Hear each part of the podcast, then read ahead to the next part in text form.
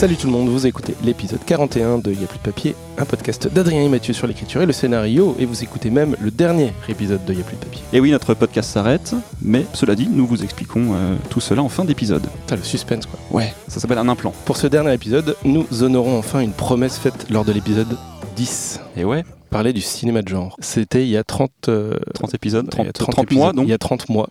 On était euh, encore jeunes, on avait pas de barbe et tout ça. Mais on va le faire avec brio, puisque nous recevons euh, Guillaume Lement, scénariste et producteur. Salut Guillaume, Salut, merci beaucoup d'être euh, venu de, ta, de ton essonne profonde jusqu'ici. Moi, c'est un plaisir. tu es donc scénariste et producteur, voilà. Et nous recevons Antoine Blossier, scénariste et réalisateur. Salut Antoine. Salut. Bienvenue dans ce podcast. Merci. Est-ce que vous pouvez vous présenter en quelques mots, parler un peu de votre parcours, pour celles et ceux qui vous ne connaissent pas, et euh, nous dire sur quoi vous travaillez en ce moment Oh, c'est beaucoup de questions Ouais, je sais, en de- une. vois, il Euh, donc moi, je suis scénariste depuis euh, quinzaine d'années maintenant. J'ai eu la chance d'avoir des films qui existent. J'en ai fait une dizaine, une dizaine de longs, plutôt de genre. Des films dont, dont ma petite spécialité, dont j'ai vachement de fierté, c'est que je suis à l'origine de pas mal des sujets des films qui existent. Donc je suis un scénariste euh, qui propose, qui écrit et inspecte des projets qui sont devenus des films. Depuis trois ans, j'ai monté une boîte de prod avec une associée extraordinaire qui s'appelle Delphine Clos, qui c'est notre société s'appelle Esprit Frappeur et elle est essentiellement, même pour le moment entièrement, dédiée au cinéma de genre, à la série et au cinéma de genre. Voilà, le genre est une passion, c'est une conviction aussi.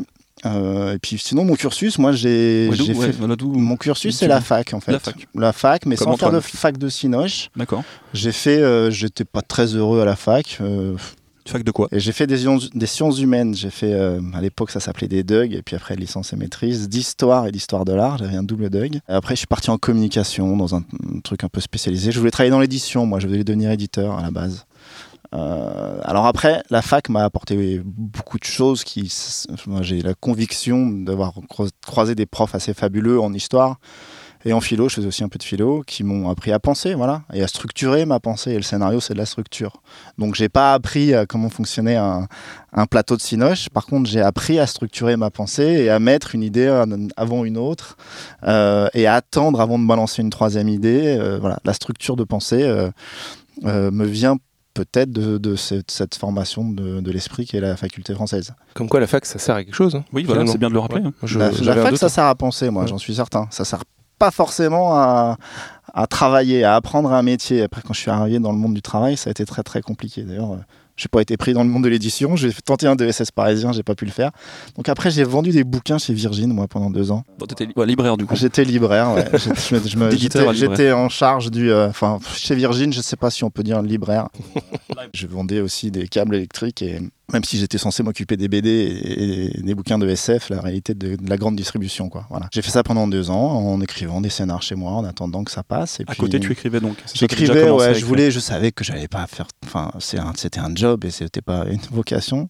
À quel moment tu t'es dit, c'est ça que je veux, je vais écrire des scénarios, j'ai envie de le faire? Euh, moi, je vais vous dire, à la base, je suis un rôliste. Voilà, c'est ça. J'allais y Mm. Donc moi à 16 ans j'écrivais mes histoires et je faisais jouer les copains euh, et le plaisir que j'ai eu à faire peur euh, à des copains et des copines, à faire chialer une copine euh, un samedi soir à 2h du matin euh, en racontant une histoire d'horreur. Je travaillais sur du Cthulhu, moi j'avais adapté Cthulhu, euh.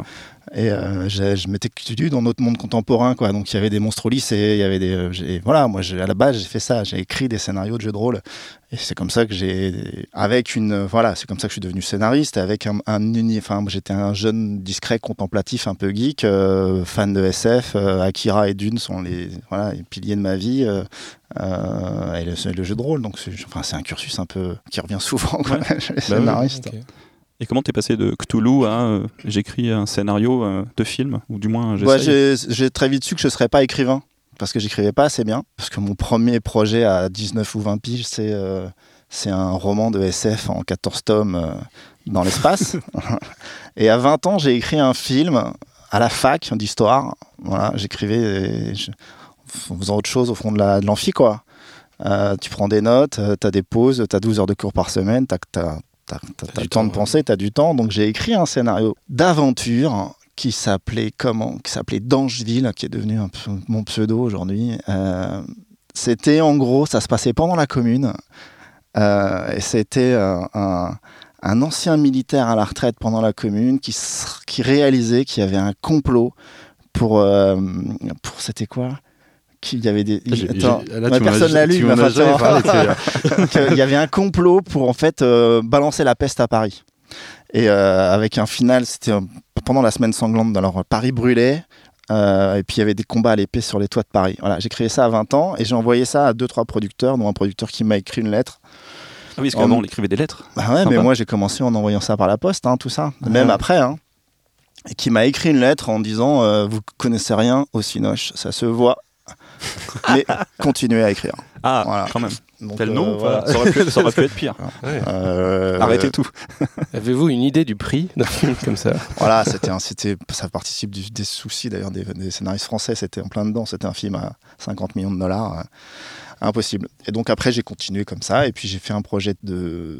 J'ai eu euh, du pif, de la chance. J'ai fait avec un copain que j'avais croisé, euh, je sais plus trop où, euh, probablement chez Virgin, un projet de série 6 x 52 feuilletonnant de genre. Je vous parle de ça en 2001. 2001, euh, 24 heures chrono n'est même pas arrivé à la diff française. C'est-à-dire, avec les, les quelques séries qui arrivent, il y a La Maison Blanche, les séries américaines, il n'y a Ouais, que dalle. hein. Et la chance que j'ai, c'est que j'écris ça avec mon pote parce que j'ai la conviction que la série en feuilleton euh, de genre. Et j'écris un truc très inspiré des Patriotes, c'est-à-dire une série d'espionnage réaliste à Paris. C'est pas professionnel du tout, mon boulot. C'est un truc que j'ai bidouillé avec un copain. On a quand même fait une sorte de pré-bible instinctivement et un pilote. Et on envoyait ça à deux, trois boîtes. Mon pote, il était réalisateur de sport. Euh, pour Canal+, il réalisait des en assistant. Euh, Donc, on avait l'adresse de Charles Bietri. Le- le- donc, on a envoyé à Charles Bietri. On a envoyé à la seule prod de télé qu'on connaissait, qui était Capadrama à l'époque. Et une troisième boîte, qui était une petite boîte de cinéma, où un copain m'avait dit, tu devrais l'envoyer là, qui s'appelait LGM. Le coup de cul que j'ai, c'est que j'envoie, on envoie ce projet par la poste, donc, à peu près un mois après que Dominique Farrugia soit arrivé à la tête des programmes de Canal+, en 2001, et qu'il annonce la création de euh, création originale. C'est-à-dire Canal+ va faire de la série feuilletonnante de genre. Ah là là. Et nous, notre texte, il arrive, il est prêt. Il est pas bon, il est pas au niveau, mais il est dans ce que Canal va chercher avec Mm. euh, trois mois d'avance sur les autres. Donc les trois boîtes de prod à qui on a envoyé ce dossier nous ont optionné. En tout cas, nous ont fait une proposition d'option. Les trois. Et on a signé avec celle qui nous a le plus charmé. Et j'ai rencontré un producteur qui s'appelait Cyril Colbeau-Justin, qui à l'époque avait fait un long métrage qui était Gangster. Et c'est avec lui qu'on a signé parce que c'était lui le plus charismatique de tous et qui nous a complètement Mhm. pété la tête.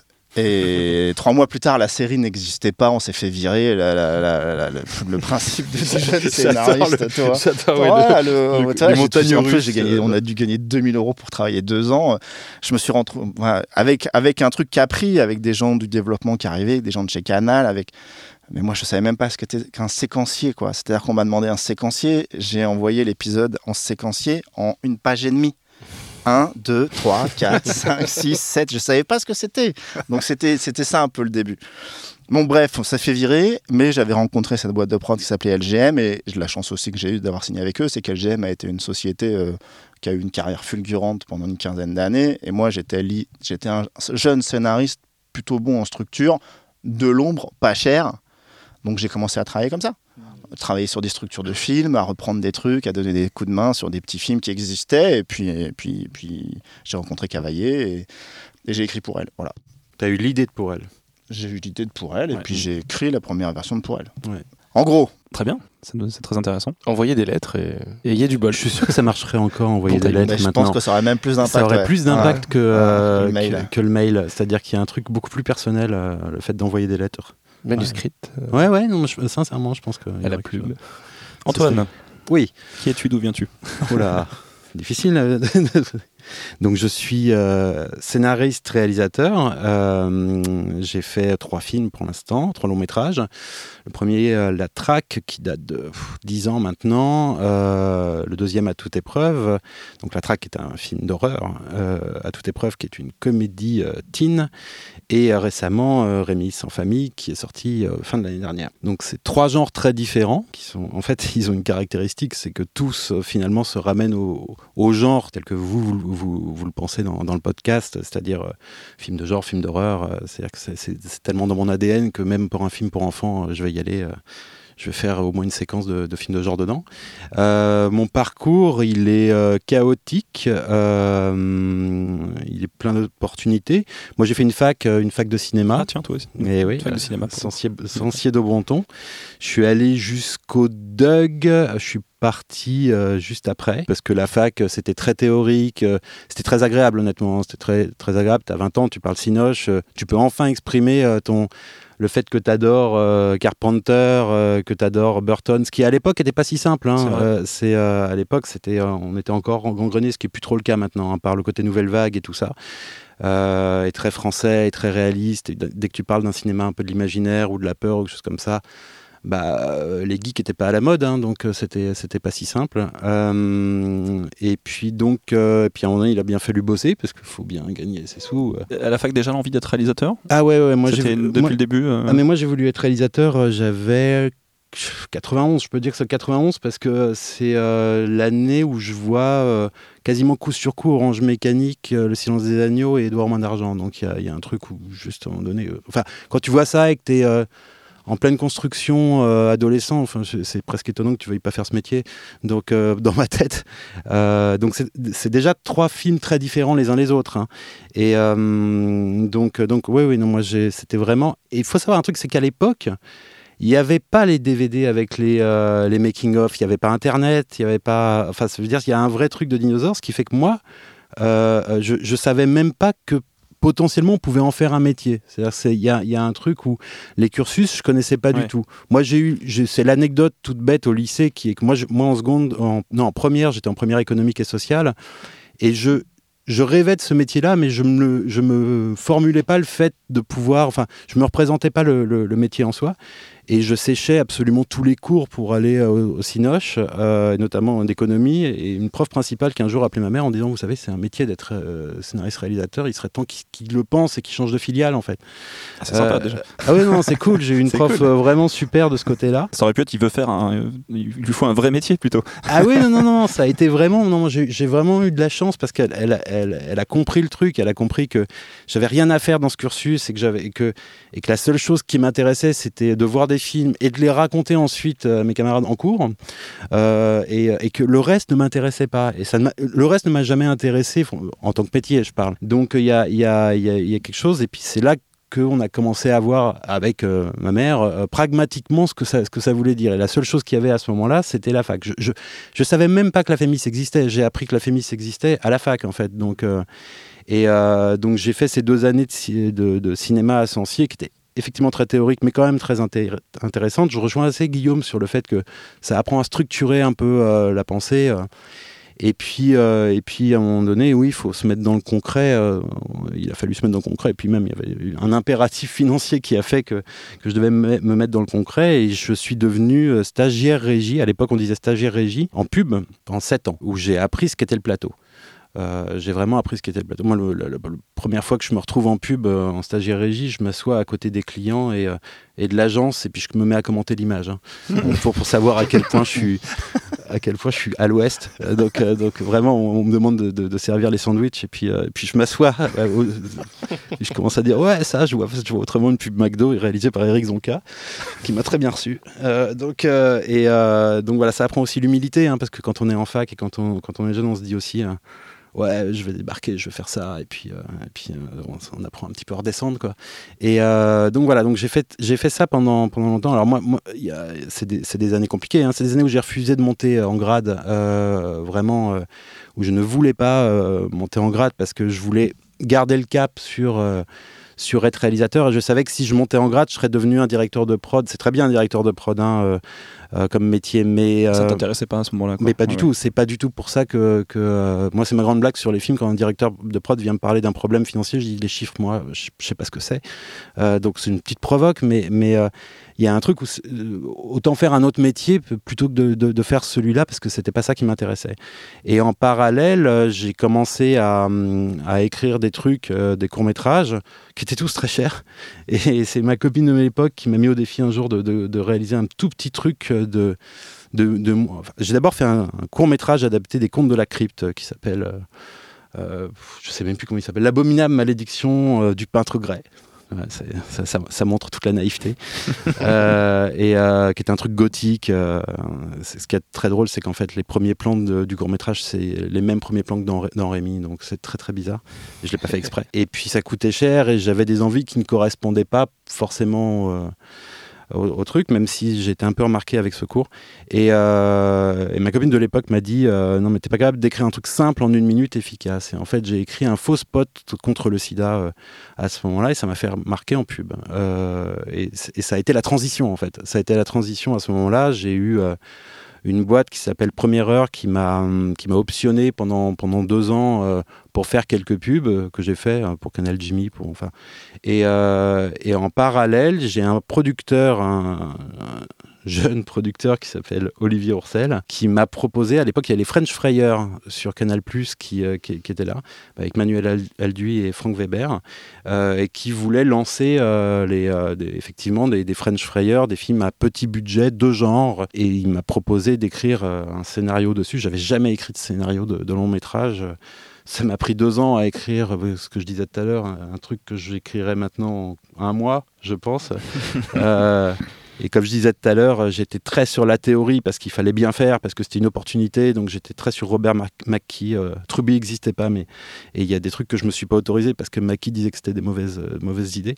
Et finalement, ça a donné la traque. Euh, Au final, au départ, avec le co-scénariste Eric Vogel, euh, on n'était pas du tout, du tout, du tout parti sur ça. On était sur, parti sur un truc de, de maison hantée.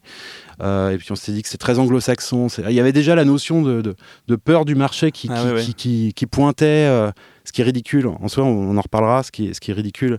Et euh, donc, on a, voulu partir sur quelque chose de très français, donc la chasse. Donc enfin, ça a été orienté par, par des choses qui se veulent pragmatiques, mais normalement, euh, enfin, ce pragmatisme-là, il est bien de temps en temps, et de temps en temps, il est un peu compliqué. euh. Et donc, je fais la traque, euh, petit film de genre, ce qui me permet d'être remarqué par un, un autre producteur qui s'appelle Eric Gelman, qui me présente Guillaume, euh, d'ailleurs. Euh, et, euh, et en fait, et avec Eric, on- il y avait plusieurs options, plusieurs choses. Moi, je voulais un peu rester dans le genre et en même temps, la track, la sortie, ça a été quand même un peu douloureux. Donc, je suis parti sur un pitch qui était autre, qui était euh, une comédie euh, d'ados, euh, des ados qui veulent voler les sujets du bac, sachant qu'à l'époque, les profs n'étaient pas sortis, sachant qu'à l'époque, Oui. il avait, enfin, n'y avait pas encore eu cette image très très caractéristique. Et donc je fais, et ce qui m'intéresse dans ce film-là, c'est le casse. C'est-à-dire que ce qui m'intéresse en soi, faut passer par la comédie pour finalement faire un truc d'une idée de cinoche. C'est ça qui m'intéresse dedans. Alors bien évidemment, la première version, c'est quasiment que sur le casse. euh, et bien évidemment, on me dit, faut rajouter de la comédie, ce qui est, normal. hein, c'est pour ça qu'on donne du fric. Et, euh, euh, et, à un moment donné, ça devient un truc où la raison pour laquelle on fait le film, elle commence à se réduire, se réduire, se réduire, se réduire, se réduire, parce que ça coûte plus cher, parce que c'est visuel, parce que c'est du genre, parce que. Euh, mais au final, non, non, au final, le casse, il fait, il fait 35 minutes dedans. Euh, donc voilà. Et ensuite, pour le film d'après, euh, il y a eu plein, plein, plein d'autres choses qui ont pu, qui, qui se sont pas faites. Et je suis arrivé à Rémi sans famille. Euh, inspiré par mon épouse. Et en fait, ce qui m'a intéressé dans la mission en famille, c'est l'aspect Spielbergien du truc. Et c'est l'aspect, euh, euh, c'est un enfant perdu dans un monde hostile, on va dire. Et puis voir le monde à travers les, les- les yeux d'un môme, d'un seul coup, ça offre des notions de genre. C'est notamment sur le, le dernier tiers du film qui s'apparente à un truc horrifique. Moi, je fais des références à Massacre à tronçonneuse dans un film estampillé TF1. non, c'est ma petite fierté de, de, de petit con, de, de petit geek, on va dire. Donc voilà. Chouette, très bien. Sur quoi vous travaillez en ce moment? Alors, Alors, le principe, on est tous pareils, c'est qu'on a tous un nombre de projets euh, très. On a, voilà, on a un nombre de projets conséquents, un peu tous. Peut-être trop. Donc il y a peut-être des producteurs qui vont dire Ah non, mais putain, Mais c'est non. pour- je comprends pourquoi j'attends mon texte. euh, il aurait ouais, fait faut faire attention. ouais. Il m'avait dit qu'il y avait que moi. Ouais, ouais, ouais. Donc. euh, Parce que le principe, c'est de dire à, chaque producteur, mais qu'il n'y a que toi. dire que lui, ouais. Mais en fait, ils savent que non. Mais de toute Ouais. façon, ils écoutent pas, allez-y. Alors, je vais commencer. Euh, moi, sur euh, la réalité maintenant, c'est que ce que j'écris est, est pris en charge en copro par ma société de production d'abord. Donc, sur ma boîte avec Esprit Frappeur, en tant que producteur, on, on a lancé une collection de films de genre à 2 millions d'euros avec SND. Dont le premier film est en tournage en ce moment, réalisé par, ça s'appelle- Candisha et c'est réalisé par Alex Bussio et Julien Maury. Et le deuxième film de cette collection qui devrait se tourner en novembre, c'est moi qui l'ai écrit. J'ai fini une dernière version de travail euh, la semaine dernière. Ça s'appelle Fury. Un- enfin, ça, va devoir changer de titre malheureusement parce qu'il y en a trop. Mais c'est c'est une sorte de western médiéval, euh, un survival sur fond d'inquisition au XVe siècle. Ben voilà, très bien. Euh, Qu'est-ce que j'ai C'est d'autre ça qu'on veut. euh, c'est ça qu'on veut, ça je suis bien d'accord. Euh, Qu'est-ce que j'ai d'autre en écriture, en gros projet J'ai peut-être encore une version à faire, même si d'un film d'aventure que je fais avec TF1 Studio, qui sera toujours et ça reste d'actualité, réalisé par Alexandre Aja et Jean Dujardin au casting principal. Euh, voilà, c'est pareil, un film en copro, encore en développement, mais il n'y a plus grand chose à faire. On est surtout en attente de l'alignement des planètes, des emplois du temps donc ça nous renverrait dans un an, en mars et avril 2020, parce que ça se tourne en Thaïlande. Et j'écris, encore une fois en copro, l'adaptation de la BD des Sentinelles en série pour Canal+. Et après, en tant que scénariste, scénariste, sans être copro, j'ai la chance euh, d'être sur, un super projet qui est une sorte de commande super cool, c'est que je fais le remake des spécialistes pour Studio Canal. Voilà, ça c'est ce que j'écris en ce moment. Après, en tant que producteur, euh, on, développe, euh, six autres projets. Voilà. Que de gens, une autre série. Et ah, pour la collection, trois petits films pour le moment en développement. Un 10 fois 26 minutes d'horreur. Et l'adaptation d'un roman jeunesse qui s'appelle Métaux, euh, qui sera réalisé par Thomas Kruithoff. Euh, voilà. Eh ben, que de travail. Très bien. Trop, beaucoup trop de travail. Un peu trop de travail. Alors moi, je, je paraître hyper en dilettante à côté de tout ça. Euh, non, moi, moi, honnêtement, je suis occupé en ce moment par un projet euh, très qui, qui est l'adaptation euh, d'un roman de Franck Tilliez qui s'appelle Rêver. Euh, qui, est pour, euh, qui, est avec, euh, qui est coproduit par Jericho et SND. C'est une commande sans en être une, c'est-à-dire que c'est un projet que moi je voulais faire il y a très longtemps, que, toujours pour des questions de marché, ça semblait compliqué jusqu'à ce que SND rachète les droits.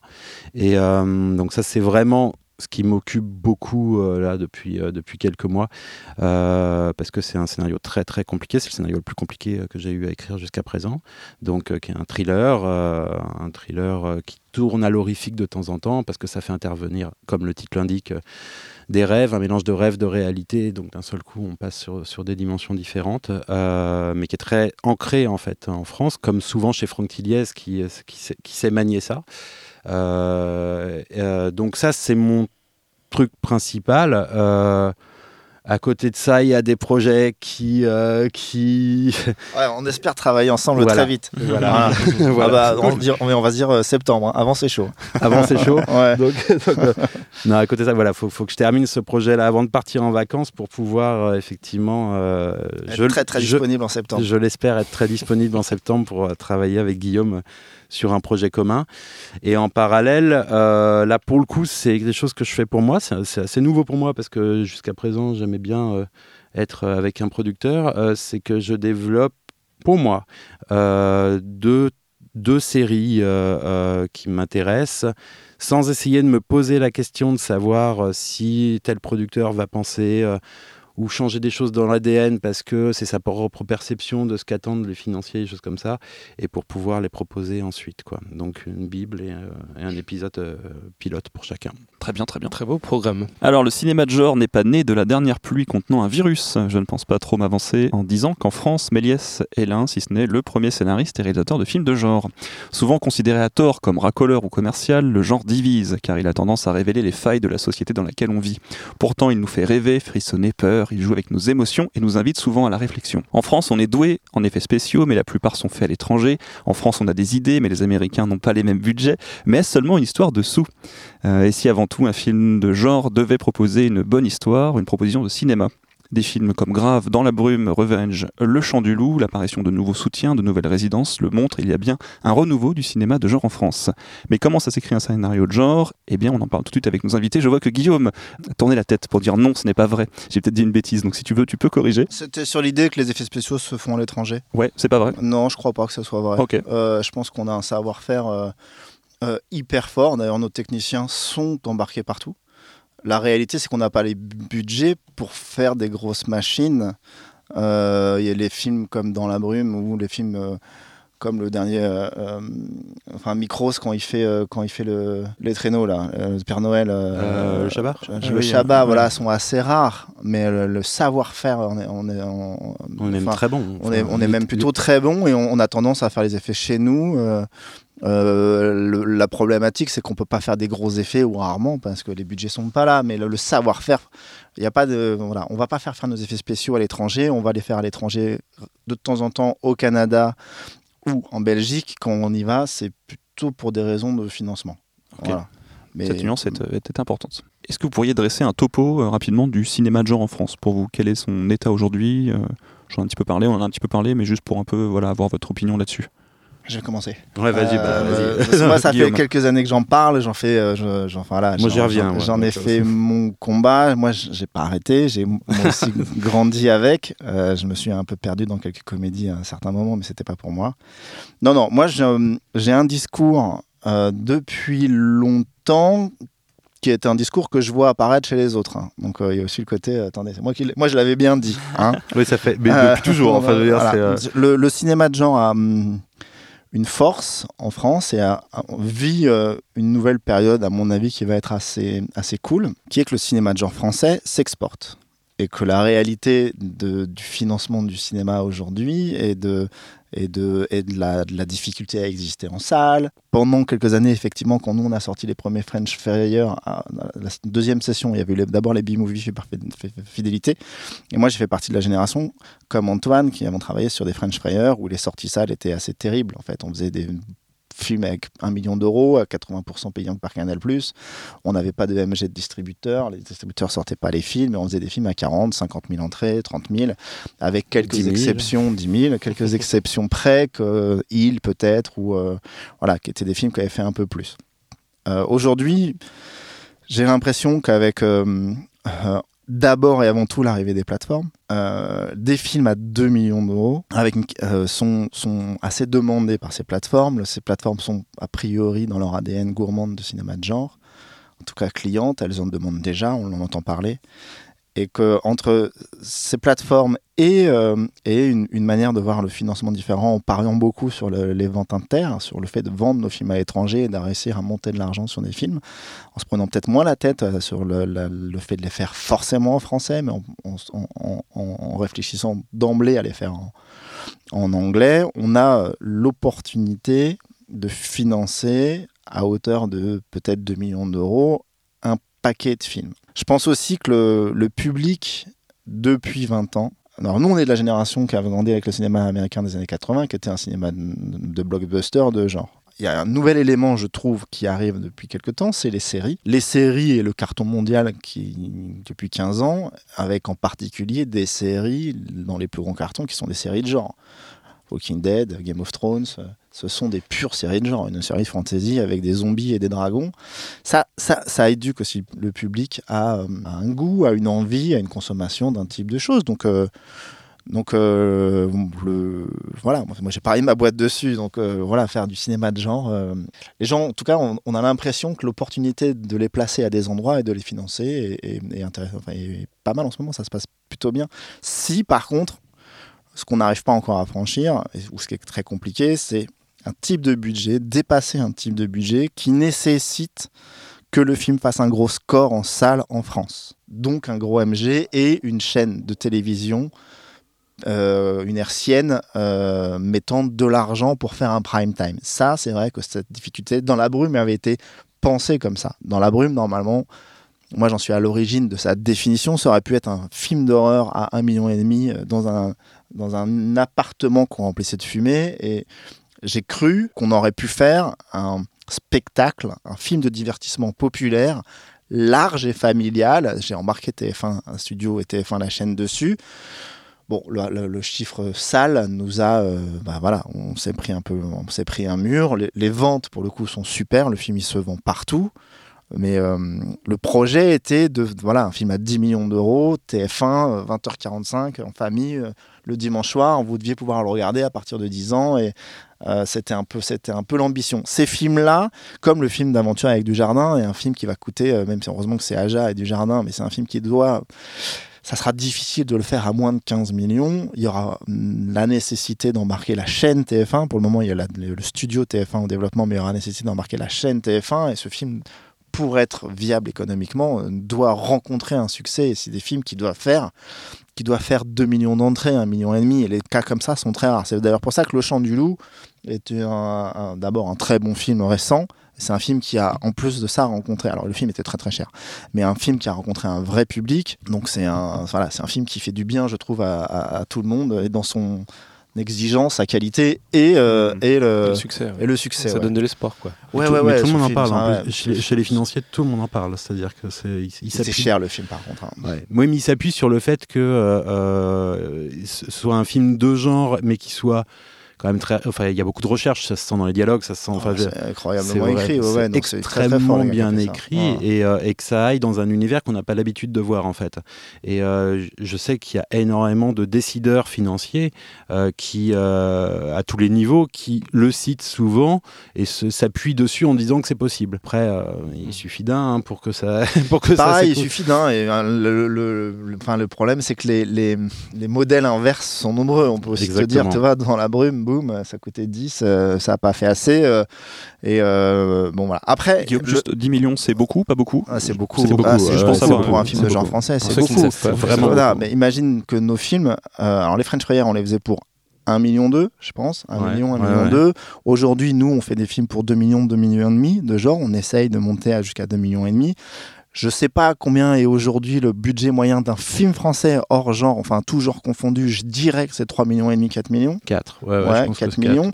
Et que euh, les films à- à l'époque, alors les films à plus de 20 millions aujourd'hui, euh, il y en a plus. Les films très chers, alors qu'il y en a eu quelques-uns avec euh, des pétages de pont à 40 ou 50 millions, ça arrive, des Astérix ou des compagnies. Valérian. Mais ou- ouais, alors Valérian, on Va- sortir. encore on autre va- chose, c'est ouais, encore autre ouais, chose, on ouais. va mettre Besson euh, dans un dans- hors, hors- système. hein.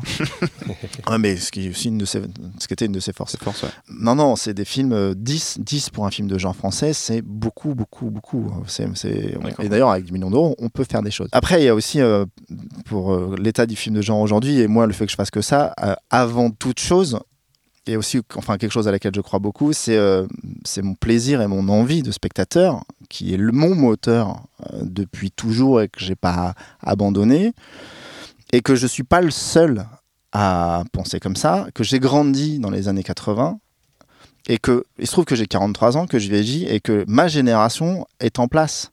Antoine, moi, on est tous ça. en place. On a tous plus de enfin une quarantaine d'années à des postes en ayant les mêmes souvenirs d'enfance. On a grandi avec Spielberg et que c'est ça qu'on veut voir et qu'on est quand même même dans les chaînes, chez les distributeurs, il y a quand même un, un- un langage commun d'un amour pour. Enfin, moi, je, je ramène à ce qu'on a, ce avec quoi on a grandi, mais enfin, voilà, on a grandi avec Spielberg, quoi. Euh, et que et on n'arrivera pas à le faire, on n'aura pas les moyens, mais qu'on on revient souvent à ça et qu'on est, voilà, on est toute une génération à travailler euh, chez les prods, les distributeurs, même dans les chaînes, dans les antennes.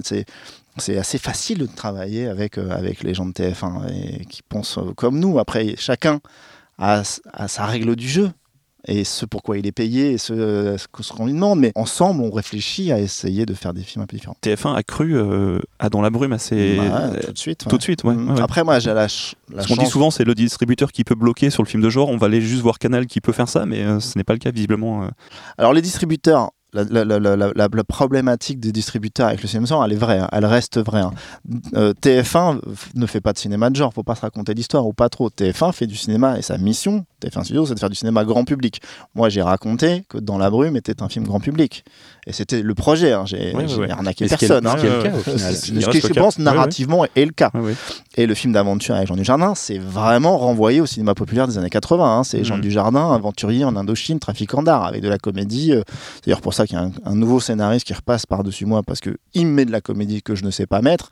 Enfin voilà, il y a une volonté de, il y a une volonté de, faire euh, du cinéma populaire large. La réalité, par contre, des distributeurs aujourd'hui et du cinéma de genre, elle est, relative. C'est vrai que les succès en salle du cinéma de genre, aujourd'hui, sont tous anglo-saxons. Sont tous américains. Et que on n'arrive pas à faire venir en salle le public, le- le jeune public, les gamins de 15 ans qui vont voir des films d'horreur le vendredi soir, ils vont voir des films d'horreur américains, comme aux États-Unis, ils viennent pas voir encore des films français. Et puis il y a la réalité de salles qui veulent pas voir ce public arriver. C'est une réalité. Et qui veulent pas. Oui, parce qu'on parle beaucoup des distributeurs, on parle pas beaucoup des Ah, exploitants. les exploitants. C'est euh, c'est les exploitants qui, euh, qui, qui aussi. Enfin, je vais pas dire que c'est un frein, mais on parle toujours de producteurs, distributeurs, décideurs, euh, mais, euh, mais effectivement, les exploitants qui sont au plus près du- de leur public, en fait, euh, euh, choisissent aussi des, des- des choses différentes. Et, et un film comme Annabelle qui va, qui va sortir, là, Annabelle 3, va attirer bien plus, bien plus de gens euh, euh, que si euh, exactement le même film avait été fait dans une maison en Bretagne. C'est-à-dire que c'est avec des acteurs français, tout ça, tout simplement parce qu'il y a une espèce, il y a espèce de, de filtre fascinant, exotisme du fait que ce soit anglo-saxon, américain, qu'il y a une forme de culture qui fait qu'on sait que c'est pas réel quand on le regarde en tant que spectateur. Alors qu'en France, dès que ça devient français, euh, ça devient un petit peu plus étrange, un petit peu plus Il y a proche. distance. Il n'y a pas de distance, exactement. Donc on a moins l'impression d'aller au cinéma et d'aller au spectacle. Euh, c'est quelque chose de, de pur ressenti de spectateur. Et puis il y a un truc, et euh, là pour le coup, moi je, je- je m'inclus dans, dans- dans- dans la cause, hein, mais il y a une méfiance sur le public, toute génération confondue, à partir du moment où on fait un genre en France. C'est-à-dire qu'il y a quelque chose de. Ouais, c'est- c'est c'est suspect quelque part qu'on veuille faire du genre en France. Euh, euh, c'est euh, qui ne soit pas dans notre tradition, qui soit pas dans un truc comme ça. C'est une question de confiance peut-être aussi. On voit un film américain, on se dit ah bah, j'ai confiance, les Américains Bien ils font ça depuis Bien longtemps, sûr. j'y vais les yeux fermés. On a En fait France, beaucoup de c'est mauvais films aussi. On a fait, bah, c'est pour ça que je dis que je, je Mmh. m'inclus dans, dans, dans, causes, c'est-à-dire qu'on a fait des films maladroits sur des choses. Euh, moi, je reviens sur l'époque de, de French Fryer où, où, les, grosso modo, c'est des jeunes réalisateurs euh, qui ont été propulsés avec des solutions à trouver sur des, problèmes de budget, sur des, des choses qu'ils maîtrisent pas, euh, pas forcément. Euh, c'est euh, quelque chose d'assez complexe. Euh, c'est vraiment des choses vraiment de, difficiles. Mais le spectateur, il en a rien à foutre. Il a payé 10 euros euh, à l'époque. Et lui, ce qu'il veut voir, c'est un film, qu'on lui raconte une histoire, qu'on lui fasse peur, qu'on le mette dans, dans- dans une histoire. Donc c'est- un peu compliqué. Euh, donc c'est souvent les jeunes euh, euh, scénaristes, les jeunes euh, réalisateurs et les jeunes producteurs aussi, qui se lancent là-dedans avec une idée de, de- de renouveler le film de genre, de pouvoir l'implanter en France. Mais ils n'ont pas forcément les outils, l'expérience pour, le, pour, pour le concrétiser intelligemment en fait. Donc il y a des vraies maladresses. Une fois de plus, je m'inclus dedans. Il ne s'agit pas de critiquer les autres forcément.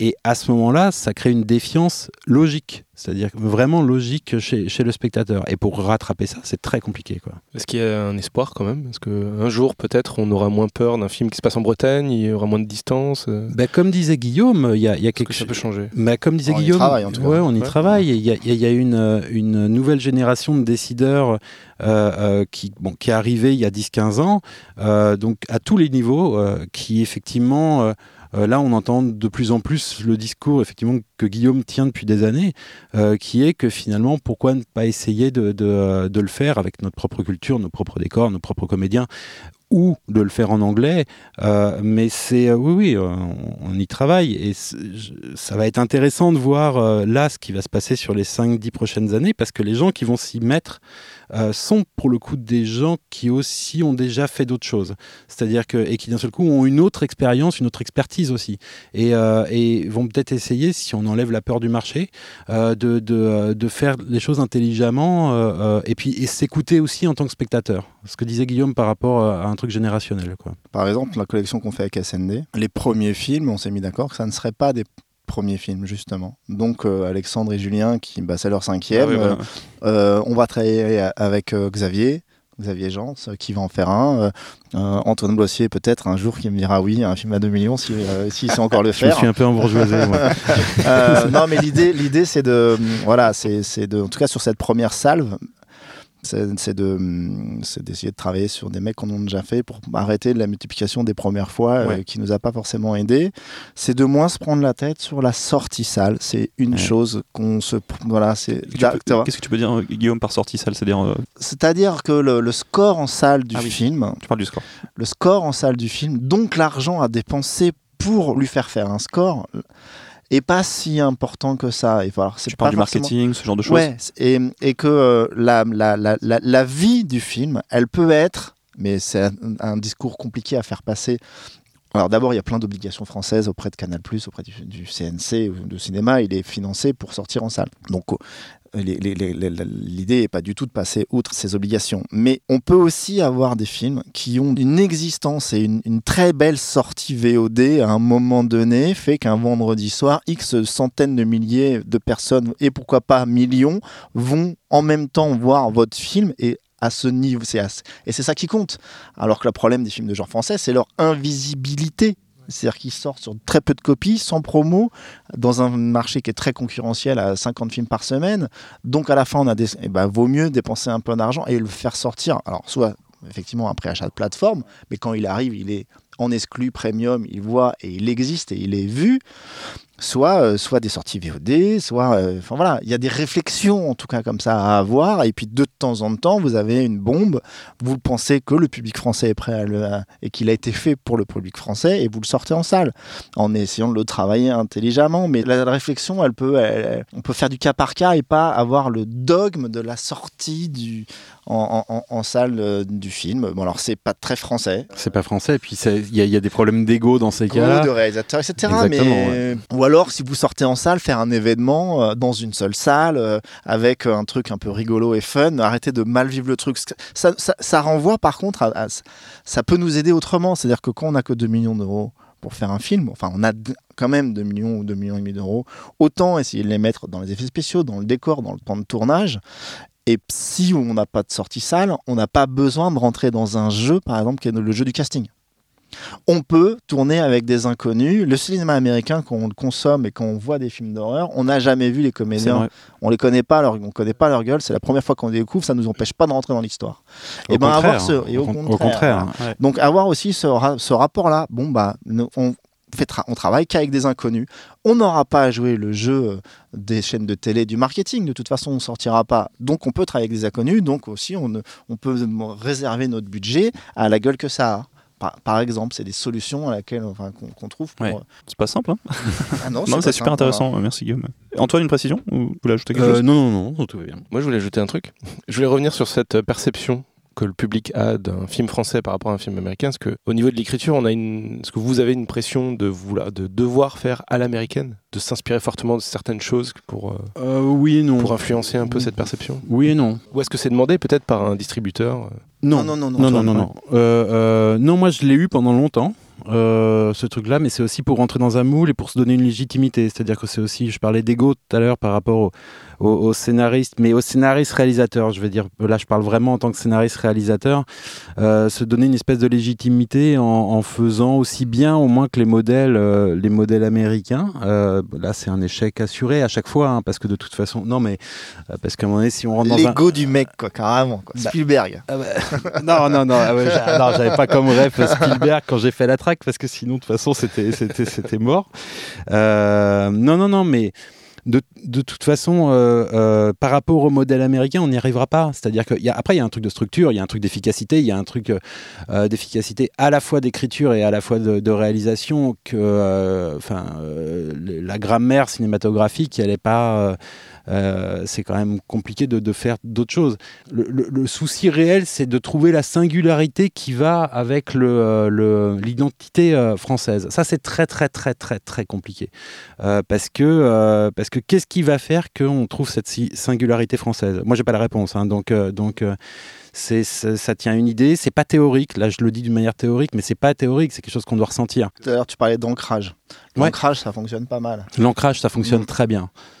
Moi, je, bah, Est-ce la- que vous pouvez expliquer un petit peu l'ancrage? Par exemple, faire dans la brume à Paris, c'est ça l'ancrage? Exactement. Typiquement, avec euh, une vie de famille française, avec euh, plein de petits éléments, plein de petits détails qui font que le spectateur euh, reco- euh, Reconnaît. reconnaît, sa marque de bouffe, euh, son, euh, euh, le RER que prend le personnage et qui fait que ça, c'est un quotidien. Moi, tout dès que j'ai des films en tête euh, et que j'ai envie de faire, c'est tout, c'est tout le temps des films ricains hein, ou coréens ou euh, la réalité est là et que cette influence américaine, elle est, elle est évidente, on peut pas faire euh, sans. C'est une force plutôt qu'un un, un problème que de prendre des histoires américaines et de les faire chez nous. Et c'est pas à la manière des Américains, Ouais, c'est à la française. c'est à la française et que prendre des- du cinéma de genre populaire et le l'introduire dans notre quotidien, moi, par exemple, c'est un truc que je fais pas mal, je trouve. tu. Beaucoup, beaucoup, beaucoup. Voilà, et qui est euh, un truc que j'adore faire. C'est-à-dire et je pense, alors j'ai des petites, je pense qu'on peut tout raconter en France avec deux trois petites, euh, euh, enfin tout et tout. De temps en temps, je me dis ah peut-être pas, mais euh, il y a des purs trucs de SF que je trouve très anglo-saxon, la pure SF. Ouais. Euh, que traditionnellement ça marche peut-être. C'est enfin voilà, euh, le fantastique marche très bien chez nous, mais Ouais, ça, c'est vrai. Donc la maison hantée en Bretagne, euh, hantée par des crêpes, quoi. Ce serait le truc. euh, Ben voilà, alors là tu viens, esprit, alors là, voilà. tu viens de nous faire un esprit qu'on entend, Ouais, dont on entend parler ouais, depuis c'est 10 ça. ans. Euh, non, non, non. Merde, j'ai tout niqué. ouais, t'as tout niqué. Non, mais quand Guillaume parle d'ancrage, c'est totalement vrai. C'est-à-dire que moi, euh, je parlais euh, tout à l'heure de l'adaptation que je suis en train de faire de Franck Tilliez. Tilliez, il y arrive extrêmement bien. Pour moi, c'est sa principale force dans ses récits. C'est-à-dire qu'il va, il va l'ancrer dans des paysages avec des, euh, il va ancrer des codes euh, de, polar, de thriller et parfois un peu de fantastique dans des choses extrêmement françaises en fait et qu'il connaît.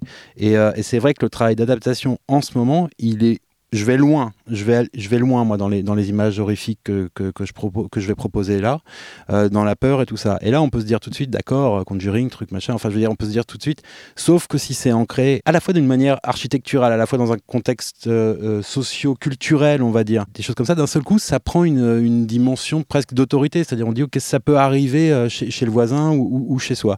Euh, maintenant, ça demande, ça demandera un vrai boulot de savoir où est-ce qu'on pose les curseurs, où où- enfin, c'est euh, c'est là-dessus. Et puis créer des situations qu'on peut éventuellement euh, voir, euh, on va dire, sur BFM. Quoi. Enfin, je veux dire, sur, sur des, des choses de. c'est très, très compliqué à, à- trouver. Mais en même temps, c'est passionnant à faire.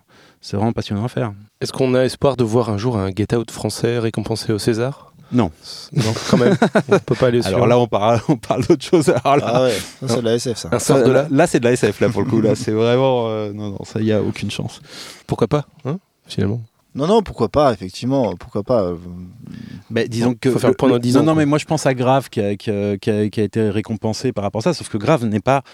euh, est un genre dans le genre, c'est un film d'auteur euh, euh, qui est, qui est dans, dans le genre, qui pousse très très très très très très loin les choses et qui n'a pas le côté ludique euh, qu'un Get Out a. C'est-à-dire que tous les films, mais à la, à la Blum- Blumhouse ou, ou choses comme ça, il y a un aspect ludique qui fait que euh, euh, c'est- ça appartient à des codes et ça perd la dimension auteuriste qui va faire que ça, ça- ça va accéder au César, Ouais. selon moi. Si c'est trop divertissant, C'est pas tant euh, Non, le non, côté. ça pourrait. euh, C'est pas une question de divertissement, c'est une question de code. C'est-à-dire qu'à partir du moment où on rentre dans des codes, on n'est plus un auteur. C'est pour ça que c'est aussi, euh, aussi euh, c'est moins estimé le genre. C'est parce qu'il y a un truc de code. Mais au même titre, là, au même titre que la comédie. hein. C'est pas- d'ailleurs, c'est d'ailleurs une, euh, une, une tendance. Le film d'auteur de genre, c'est une tendance grave. A eu un succès. D'abord, c'est un très bon film et c'est un film qui a été très exposé euh, avec Cannes. Ouais.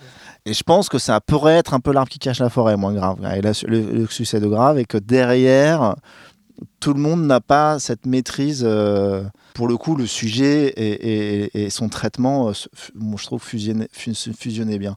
Mais il y a beaucoup de cinéma. Enfin, il y a tout un cinéma d'auteur qui vient un peu se déguiser maintenant. euh, en prenant, en prenant la, cape du genre, mais ça reste des films qui sont d'abord portés par des auteurs qui veulent parler de sujets qui les concernent très personnellement et qui vont utiliser le genre pour. Et ça vient un peu, d'ailleurs, il y a eu une aide au CNC euh, d'aide aux films de genre cette année qui a, euh, qui a favorisé un peu les projets de ce type-là. bon, l'état est fait. l'état des lieux est fait. On peut parler d'écriture. Comment vous envisagez à chaque fois l'écriture d'un projet? C'est quoi pour vous le point de départ? C'est une question assez simple. Pour, euh, je sais que par exemple, toi, Guillaume, tu dis que tu es souvent à l'origine des idées que tu as. Enfin, c'est toi qui proposes les idées? Ouais, le plus souvent, après, quand, euh, quand j'ai travaillé avec Yann Gosselin, c'était pas le cas. Avec Yann, Yann m'a souvent proposé des sujets, mais euh, sinon, c'est vrai que depuis quelques années, euh, je, enfin, même mon plaisir est de raconter des histoires, moi. Tu pratiques des brainstorming? Tu... Non, non, non. Comment non, ça je devient suis comme un ça? solitaire. Enfin, Ouais. Pour le moment, j'ai pas participé à des ateliers. euh, je vais en faire pour faire de la série. Je suis très très content de, de, de m'y frotter. Et puis après, j'ai euh, quand j'ai commencé à avoir une certaine carrière, travaillé avec des co-scénaristes, mais c'était pour assumer aussi le le, euh, le volume de travail. Et puis c'était des co-scénaristes qui qui, qui, étaient à mon service. Euh, donc je suis plutôt un solitaire. J'ai besoin d'éléments. euh, je, je crois qu'on travaille vraiment pas mal. Pareil, Antoine et moi. C'est Mhm. d'ailleurs pour ça qu'on a du mal peut-être à travailler ensemble. Je pense qu'on a les mêmes qualités, les mêmes envies, mais les mêmes histoires même, qu'on raconterait juste un poil différemment. Mais on s'est À rencontrés sur Sur un pitch commun. Un pitch Ah, quoi. Ma force, moi, ça va plutôt être l'invention et les traitements. Donc, et le rythme et le, et le sujet et la bonne idée qui rentre en France. Enfin voilà, le bon sujet qu'on a piqué aux Américains qui vient chez nous. Le, concept, quoi. Le, bon concept, concept. le euh, sympa. concept et son exploitation. En plus, je me méfie beaucoup, moi, de la, de la bonne idée qui s'épuise au bout de quelques semaines. Donc, quand je me lance dans un traitement, un traitement, c'est quelque chose d'assez douloureux. Quand je me lance dans un traitement, en général, j'ai un nombre de cartouches que je devine, ou que j'ai très précisément, ou que je devine, c'est-à-dire je sais que j'ai une bonne idée, je sais que j'ai deux trois séquences, waouh, ça peut vraiment être pas mal si c'est Des rebondissements comme ça, potentiels, des sympa. Ça peut être du rebond, mais ça peut être purement de la mise en scène parce que j'écris beaucoup de choses mises en scène ou que plastique, mais qui peuvent avoir, qui peuvent être des tableaux qu'on voit. et qui- Et en général, je devine euh, euh, comment je retombe sur mes pattes à la fin. T'as une fin, d'accord. En gros, en général, et c'est assez rare. Et d'ailleurs, quand j'ai pas la fin au début, euh, c'est tout le temps des films sur lesquels je galère, sur les films sur lesquels on galère le plus, quoi. Donc, quand j'ai ça, je me lance dans les traitements, voilà. Et ces traitements-là, c'est comme ça que j'ai commencé même dans ma carrière. C'est plutôt en faisant des traitements, et ces traitements-là, je les fais lire. Traitement, c'est combien de pages pour toi, Guillaume Euh, entre 30 et 40, voilà. D'accord. T'as pas d'étape intermédiaire, c'est euh, tu passes de euh, l'idée au traitement direct, c'est ça? Ouais, ouais, ouais. Et après, quitte à faire plus court, mais refaire des synopsis, c'est vraiment relou. Euh, par contre, après, je séquence. Euh, Voilà, je fais des séquenciers. Mais euh, le traitement, et, et ce qui était marrant, c'est que j'ai quand même fait un paquet de films et je, tous mes traitements font le même nombre de pages, presque, avec euh, genre le 33 pages. Comme une sorte, alors que c'est pas voulu, mais qu'une sorte de, de, de- Voilà. Dans le métier, on l'appelle le Le Mans. C'est le, le traitement de ça, 30 non, pages, c'est c'est le 33, c'est ouais. le Le Mans. A un autre euh, ça a une autre, euh, un grand mérite d'écrire euh, ces, ces traitements assez précis. C'est que dedans il y a tout le film et que quand vous le faites lire à un producteur qui vous l'achète, il y a pas mal d'onnes après. C'est-à-dire, hé gars, là, euh, c'est écrit quoi. C'est-à-dire que tu as lu 33 pages, c'est ce film-là. Et derrière, on va galérer, on va faire plein de versions, on va, on va Mais il y a une base falloir- qui est là en fait. mais la base, elle est là. Et cette base-là, il n'est pas question qu'on la remette en cause. Ou alors, tu viens pas. C'est-à-dire que au moins, ça a le mérite d'un- d'un truc commun. Moi, j'aime pas beaucoup les commandes. Là, j'en fais une, mais en général, j'aime pas ça parce que, en fait, entre l'histoire que vous avez en tête très vite, que vous avez envie de raconter, et celle que la personne qui vous a pa- passé commande sait lui-même raconter en lisant un bouquin ou en ayant une idée, ah, mais il y a souvent un monde, et ce monde-là, il, s'élargit au fur et à mesure du développement. Alors quand on part sur, euh, voilà, quand un producteur lit 30 pages, Eric Gelman, il a eu 35 pages de pour elle, euh, et c'était, voilà, et c'est clair et net, il y a tout le film. Euh, et Ah oui, c'est ce qu'il ça- achète en fait, c'est ça le. c'est ça, en fait. et c'est même pas un autour d'achat, c'est aussi Oui, euh, oui, quel mais- va être le film, Oui, oui, c'est quoi le, la vision commune qu'on va chercher à réussir à, à faire. C'est bon. Après, toi, tu as, cette faculté-là d'écrire. Des... C'est pour ça que, je te charrie à chaque fois en disant que tu, tu, tu finiras réalisateur. C'est que Guillaume, il a, une écriture très particulière qui est très visuelle. Elle est, elle est réellement, c'est presque un mode d'emploi pour le, réalisateur de temps en temps. Je parle du scénario, mais il y a quelque chose de très visuel, c'est-à-dire que non seulement ça ne ment pas sur le déroulé euh, de l'histoire en soi, mais ça ne ment pas sur le ton et ça ne ment pas sur le type de film que ça va être. C'est-à-dire, c'est- donc c'est quand même, euh, il y a un ADN qui est assez euh, qui est prononcé dès le traitement.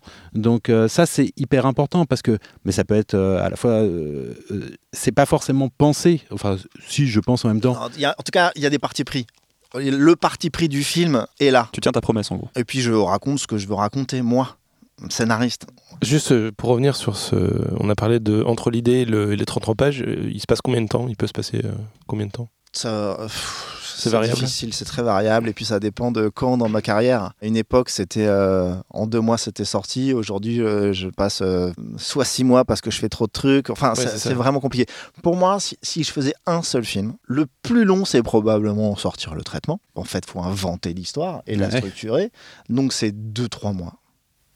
À faire que ça. à faire que ça. Je dirais deux, en faisant que ça, en ayant un peu de glande, euh, un peu de réflexion, un peu voilà, bien inventer, réfléchir au. faut pas sous-estimer la glande. C'est Ah bah non, bien, c'est- c'est bien sûr faut pas sous-estimer la glande. Deux, trois mois.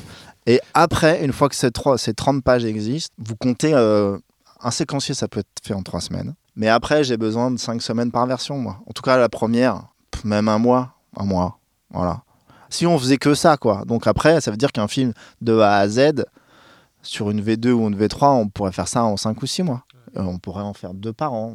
Ou, Ouais, ou- ouais, ouais. Voilà, un truc comme ça. Si on ne faisait que ça, mais ça arrive jamais. C'est bien, ça donne une idée de la façon dont tu avances. Mm, la glande, on a fait un épisode là-dessus d'ailleurs. hein. Je pense que la glande pour un scénariste est à la fois le meilleur atout et le pire ennemi, c'est-à-dire que euh, mais pas le pire ennemi parce que parce que parce qu'on glande parce que quand on glande en fait on en a besoin à la fois pour libérer l'esprit et pour qu'à un moment donné ça fasse son chemin, les idées fassent son chemin. Mais le pire truc c'est la culpabilité quand quand quand t'es pas devant ton ordi, c'est-à-dire que quand t'es pas devant ton ordi parce que euh, parce qu'à un moment donné t'en peux plus parce que t'es asphyxié sur le truc euh, et que ou alors devant tes fiches ou alors devant enfin et que tu t'autorises à, je sais pas, à te mater Stranger Things ou, euh, ou, à lire un truc ou juste aller au cinoche ou, passer du temps avec euh, des, potes, euh, mais t'as- t'as un truc dans ta tête qui dit c'est mal, c'est pas bien, c'est ce que tu fais, oh là là, puis tu perds de l'argent, puis, et puis ça se trouve en plus que tu vas rendre, ça va pas plaire, donc tu perds du temps en plus, donc, donc t'as un espèce de processus qui arrive là-dessus, et,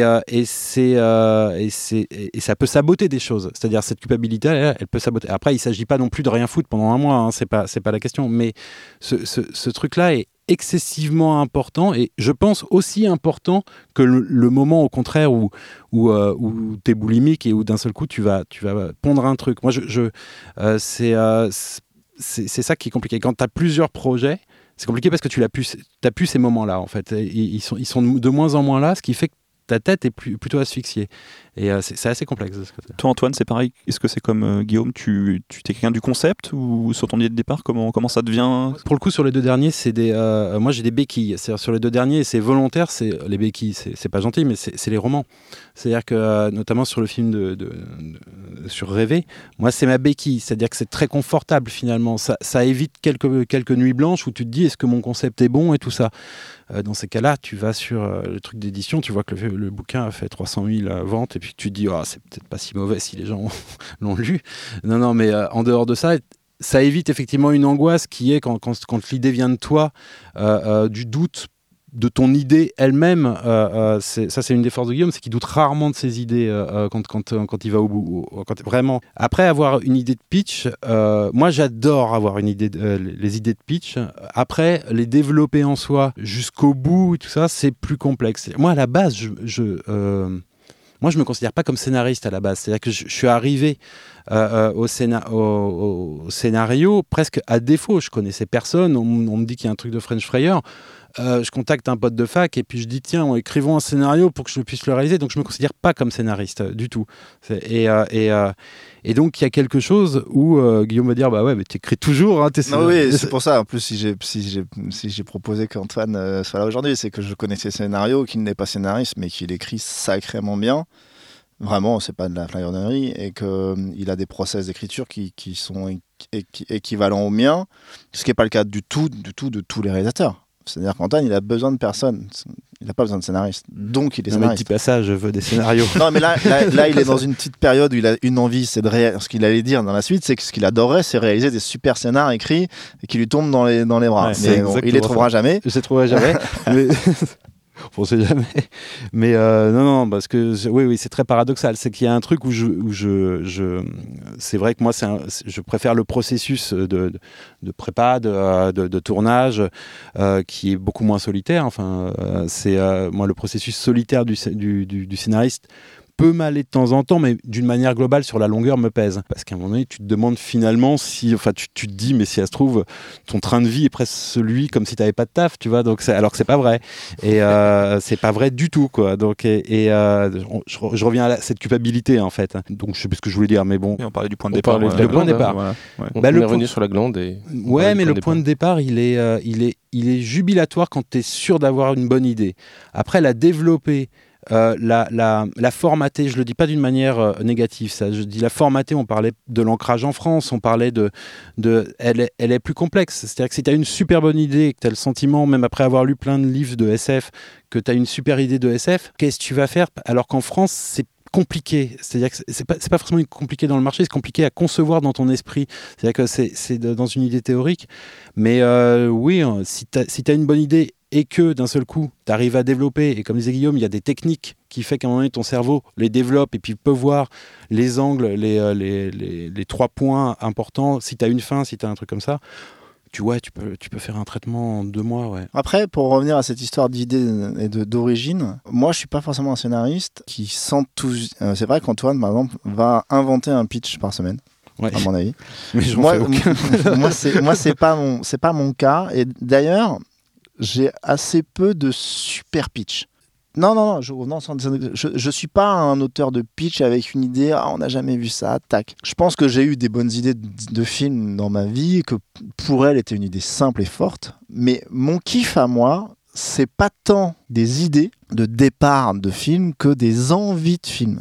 Putain, j'ai envie de faire Conan. Comment je fais, moi, Guillaume Le Mans, français, euh, Conan en France?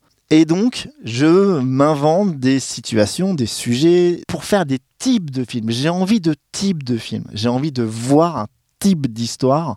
Et après, le, le point de départ, l'ancrage, la caractérisation du personnage principal, ben, rentre dans euh, cette machine à comment je fais exister en France ce putain de film. C'est pas un matin en me disant ah j'ai cette idée de film là, non, c'est c'est plutôt putain ça fait quand même longtemps que j'ai envie de faire un film de SF, je l'ai toujours pas. Comment je- aujourd'hui de manière maligne je réussis à faire un film de SF en France? Comment je fais un survival, bah, etc. Je, je fonctionne un peu comme ça. Est-ce que vous faites des recherches euh, avant d'écrire? Euh, Comment est-ce que vous... Je pense que non. Non, c'est intéressant. Est-ce que comment vous faites pour rendre cet aspect genre crédible euh, dans vos histoires? Alors là, je suis en plein dedans, moi. Donc, euh, je suis, ouais, là, je suis vraiment en plein dedans parce que euh, là, sur le sur sur l'adaptation du, du thriller, euh, j'ai rendu une première version où j'ai fait aucune recherche. Vraiment, Est-ce que tu peux pitcher l'univers? C'est quoi Non, juste l'univers qu'on comprenne dans quel c'est un ça univers, euh, c'est dans la narcolepsie. C'est une jeune femme narcoleptique euh, qui a un accident de voiture pendant un de ses un de ses blackouts euh, et qui euh, et quand elle se réveille de sa famille, son père et, et sa fille sont, sont, sont morts dans l'accident de voiture. Elle est survivante, mais elle ne reconnaît pas le cadavre de sa fille et elle va enquêter là-dessus. Donc l'univers, c'est plutôt le, la drogue, ce genre de choses ou- Il y a, il y a des trucs liés, euh, liés effectivement aux médicaments, euh, liés, euh, et en fait, elle va mener une enquête pour savoir comment ça a pu être possible pendant son blackout. Elle a trois heures de trou dans, dans, dans sa vie, et elle va, elle va mener l'enquête euh, euh, progressivement.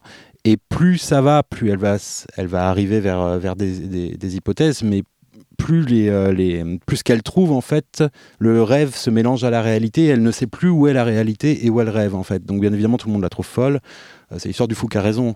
Et, euh, et voilà c'est son, son enquête par rapport à ça. Donc c'est moi je, donc première version je me fie beaucoup à euh, tous- les codes du genre tout ce que j'aime tous les toutes les choses comme ça. Ça donne une première version qui est plutôt appréciée mais qui pour le coup euh, ressemble à n'importe quel film américain mais en France. Euh, euh, de mon point de vue. euh, c'est mon travail, hein, donc là, là je, peux, le détruire, hein, je suis la meilleure personne. Donc, moi, je me suis dit que sur la V2, ce que je suis en train de faire, là, pour le coup, je vais l'ancrer. Je vais l'ancrer, je vais faire des recherches énormément sur la narcolepsie, énormément sur les rêves, à la fois d'une manière anthropologique, c'est-à-dire ce qu'ils ont représenté dans la civilisation depuis euh, Mésopotamie, jusqu'à euh, euh, la, psychiatrie, jusqu'à la psychanalyse.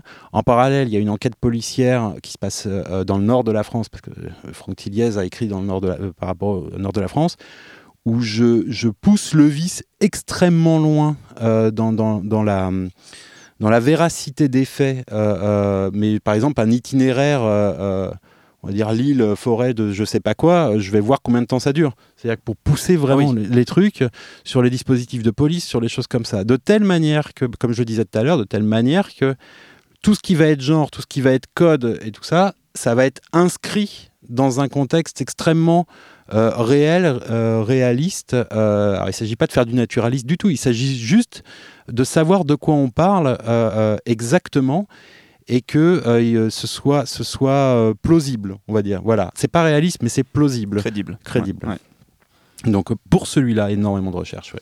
Les autres un peu moins ou est-ce que c'est quelque chose que tu aimes bien faire? Ça te plaît? Tu... À toute épreuve, c'était tellement euh, dans un esprit euh, euh, un peu, un peu Oui, c'était autre chose, c'était autre chose. Pour Rémi, euh, les recherches sont venues plus tard euh, à, à- à- à la mise, la mise en prod. Sinon, Hector Malo, euh, c'était, il avait écrit un roman tellement naturaliste que finalement, j'avais peu besoin de faire des recherches, puis je l'avais mis dans une dimension de fable. Celui que j'écris là, bizarrement, je l'inscris dans quelque chose de plus, de plus réaliste, et je veux que chaque chose euh, euh, euh, j'y ai presque des recherches sur, sur, chaque chose, ce qui fait que ça prend énormément de temps. Euh, mais je, je, non, non, j'ai ce sentiment que je veux l'ancrer là-dessus. Moi, ma référence, c'est oh, le truc prétentieux à mort, c'est c'est euh, Jean-Jacques Hano. non, c'est la saison 1 de True Detective. D'accord. Ouais, euh, ouais, donc c'est euh, mais mais surtout dans la manière qu'ils ont de montrer une montrer ce bayou là, montrer le bayou, de montrer aussi comment il est ancré par rapport aux événements qui se, qui se sont passés avant. Enfin, c'est vraiment des trucs de, de, cet ordre-là. Donc donc non, c'est pas, pas, un travail que tu trouves pénible à faire. Ça te plaît, ça te. C'est un travail que je trouve laborieux à faire. Ça me plaît énormément faire parce qu'en plus, je gagne de la richesse et je, je gagne de la de la singularité dans les situations. Il y a des choses que où je suis assez content parce que je l'ai pas vu. Euh, il y, a des situations que je n'ai pas vu moi au cinéma euh, parce que ça vient des recherches. Alors que sinon, dans la V1, c'était euh, truc qu'on a vu mille fois, qui sont hyper fun à écrire, hyper fun à filmer, tout ça, mais qui au final n'ont pas une singularité forte. Est-ce que toi, Guillaume, tu as rencontré des consultants ou des scientifiques pour Dans la brume, par exemple? Ou alors pas du tout. Pas du tout. non, non, pas du tout. Ça, ça n'existe pas. J'avais marqué climatologue à la base, tu vois. non, non, pas du tout. En général, moi, je fais assez peu de recherches. Est-ce que tu peux nous dire pourquoi? Quelle est ta démarche à ce niveau-là? Moi, j'ai la réponse. T'as la réponse? Ouais. Moi, il y a un truc que j'ai remarqué dans tous tes scénarios, en fait. C'est quoi? C'est parce qu'en fait, t'en fais des recherches, mais t'arrives à très bien synthétiser euh, les, euh, les, choses dans les, les, univers dans lesquels tu, euh, tu navigues, en fait. Écoute, je sais pas. Ce que je sais, ce qui est important pour moi, c'est que le crédible est important, le, réel ne l'est pas, d'abord. Être réaliste, je m'en, dire, je m'en branle. Je peux Oui, Tu peux complètement t'en branler. Euh, ce qui prime, c'est le rythme. Ce qui prime, c'est l'histoire du moment du film. C'est pas euh, le fait que. Donc, tout ce qui va être procédural, même sur pour elle, il y a des trucs, euh, franchement. Voilà, c'est après, on, se débrouille pour que ça rentre. Moi, si, ce qui compte, c'est le crédible. C'est que le spectateur ne soit pas gêné par quelque chose de faux, de, vulgairement euh, euh, imbécile qu'il sort de l'histoire. Mais le réalisme des choses n'est pas très très important pour moi en général et je préfère que ça aille très vite ou que ça soit très structuré ou que ça soit avec des rebondissements et que ce qui prime c'est l'imaginaire. Voilà. D'ailleurs pour ça qu'on m'a souvent proposé d'adapter ou de travailler sur des, un cinéma qui n'est vraiment pas le mien, qui sont des faits réels. Voilà, le fait divers. Je suis incapable de faire du fait divers. Ça m'intéresse pas une seconde d'aller faire du fait divers. Je veux inventer des histoires. Donc le crédit, le, la documentation, j'en fais pas beaucoup. Après, j'en fais effectivement quand même. Dans le cinoche de genre, euh, moi j'aimerais faire. Ce qui me motive en ce moment, c'est d'essayer de faire des films en costume. Euh, c'est galère de genre. Donc il faut quand même faire un peu gaffe à ce qu'on raconte historiquement, mais pas beaucoup plus en fait. Pas beaucoup plus, non, non. Ah, c'est intéressant. Quels sont vos personnages préférés? Un point pour vous demander comment vous créez vos personnages, comment vous les façonnez, comment vous les construisez? Est-ce que vous commencez par la faille? Est-ce que vous commencez par leur donner un objectif? Est-ce que vous leur donnez des défauts? Comment vous voyez bah, tout ça? Un objectif, ça fait partie du pitch hein, quasiment. Enfin, c'est, euh, euh, après, euh, moi, je suis, alors de ce côté-là, je pense qu'on travaille un peu de la même manière. C'est que c'est la structure, comme disait Guillaume, c'est la structure un peu qui prime. Euh, donc, euh, donc il y a un truc où le perso, il, rentre dedans. Après, euh, moi, j'ai un truc que j'ai fait souvent, et d'ailleurs, faut que dans mon évolution de carrière, et c'est ce que je suis en train d'essayer de travailler, c'est de me séparer de ce que j'ai beaucoup fait, parce que je l'ai beaucoup fait. Le personnage avec lequel j'ai fait carrière des films de Cavalier ou Diane, c'est Monsieur Tout le Monde, dépassé par les événements. Et c'est vrai que ce que j'aime faire donc ce pur personnage de thriller, quelque, un personnage donc impliquant dans lequel le spectateur français peut se reconnaître, plutôt lambda. Donc c'est pas des héros en fait, c'est pas des définitions de héros. Et vivant quelque chose que n'importe qui, en tout cas, euh, le spectateur puisse se reconnaître dans les faits et gestes du personnage principal, ce qui rend le sujet et la narration impliquantes, ce qui fait que le spectateur vit ce que vit le personnage principal. Ça, c'est une, envie, mais c'est aussi une pure technique pour faire des histoires qui fonctionnent. On est embarqué dans les histoires des spectateurs. Donc des types plutôt normaux impliquants. Alors que le cinéma que je surkiffe, mais qui est compliqué à faire en France et qui est une question, c'est le héros. Le vrai héros. Voilà, je parlais de Conan, que c'est ce cinéma des années 80 qui crée des personnages héroïques donc hors norme. Qui génère pas l'empathie, mais la fascination. La- et voilà, C'est- qui génère pas l'empathie, la fascination. C'est très très difficile Indiana de Jones. le faire. Indiana Indie, ou, ou- ou même dans le cinéma français des années euh, euh, Delon ou Bébel, c'était des héros ou des anti-héros. On les détestait, on les adorait, mais c'était des surhommes. Aujourd'hui, aller faire dans un cinéma français un surhomme ou une surfemme, euh, c'est très très compliqué. Faites un film avec un militaire ou un flic super flic. Vous êtes à deux secondes d'être. euh, enfin, tout de suite, vous passez dans le film facho, quoi. Ouais, c'est vrai. Mais, euh, Vas-y, je vais faire un film avec un mec, c'est un mec des forces spéciales, il est hyper bon, il va tuer les terroristes. Ah, mais, ah, euh, mais ouais, mais comment, comment on crée des. de- et pourtant, moi, j'ai grandi avec la figure héroïque d'un cinéma qui en portait simplement. Et c'est ça. Alors, je, je n'y arrive pas là, j'ai pas trouvé le. En tout cas, je chercherais bien un truc Hmm. de faire un film populaire qui avec un per- alors j'ai essayé j'espère que le personnage de, qui sera joué par Jean si possible du jardin est un aventurier français un vrai aventurier mais il a une cassure très française il a une fêlure c'est un ancien poilu déserteur cassé par quelque chose alors après les héros qu'on aimait dans les années 80 ils avaient tous des Oui, grandes failles hein. Mel Gibson, c'était ouais. ça. hein. Ouais. Et ça, ça, c'est ce pe- ces personnages de, de héros et des films avec des héros et la figure du héros au cinéma même un truc qui me questionne Antoine. Intéressant. Ouais. Ouais, non, c'est euh, après non vient vient le casting, hein, c'est c'est c'est tout le truc aussi, c'est-à-dire quelle, quelle figure du héros. Non mais euh, c'est qui pour représenter cette figure du héros. euh, je dis pas qu'on a on a, on a des, tr- des très bons comédiens maintenant effectivement, c'est des- beaucoup de comédiens jouent sur sur plutôt sur la première partie du travail de Guillaume, c'est-à-dire que- qui génère une empathie sur un Monsieur tout le monde qui va euh, être plongé dans- une situation extraordinaire et qui va se dépasser. Moi, j'aime bien les anti-héros euh, à la base, c'est-à-dire que j'aime bien les, le- le- le- les gens qui sont border, en fait. C'est euh, vraiment qui sont toujours border. Si on pouvait trouver un lien sur les trois persos principaux de mes films, ils sont tous border, en fait. Bah, pour le prochain, elle sera border aussi. Là, là où je suis très content sur ce que je travaille actuellement, c'est que, que je travaille un personnage de femme. C'est à la fois hyper flippant pour moi parce qu'il y a des trucs où tu te dis euh, euh, ah la meuf enfin tu vois il y, a le côté geek de 15 ans qui, euh, est super content de voir une nana avec un Glock euh, qui va enfin c'est en même temps faut pas trop tomber dans cette caricature mais en même temps pas jouer le côté ultra psychologique. Mais euh, l'aspect euh, euh, moi je, moi comme je disais j'adore le cinéma de Carpenter j'adore les films de genre. Donc à partir de ce moment-là c'est un un, un, héros féminin pour moi qui est qui est assez important dans les films euh, dans, dans les films de genre. C'est- des débats qu'on a eu longtemps avec Guillaume là-dessus d'ailleurs. Et donc j'ai plutôt cette tendance euh, à vouloir voir pour ce genre de film un personnage féminin, mais avec les évolutions actuelles euh, qui assume euh, deux choses, c'est-à-dire qui assume la, force qu'elle peut avoir dès le départ, pas forcément que, l'action euh, euh, va la, révéler comme une Sarah Connor en 84.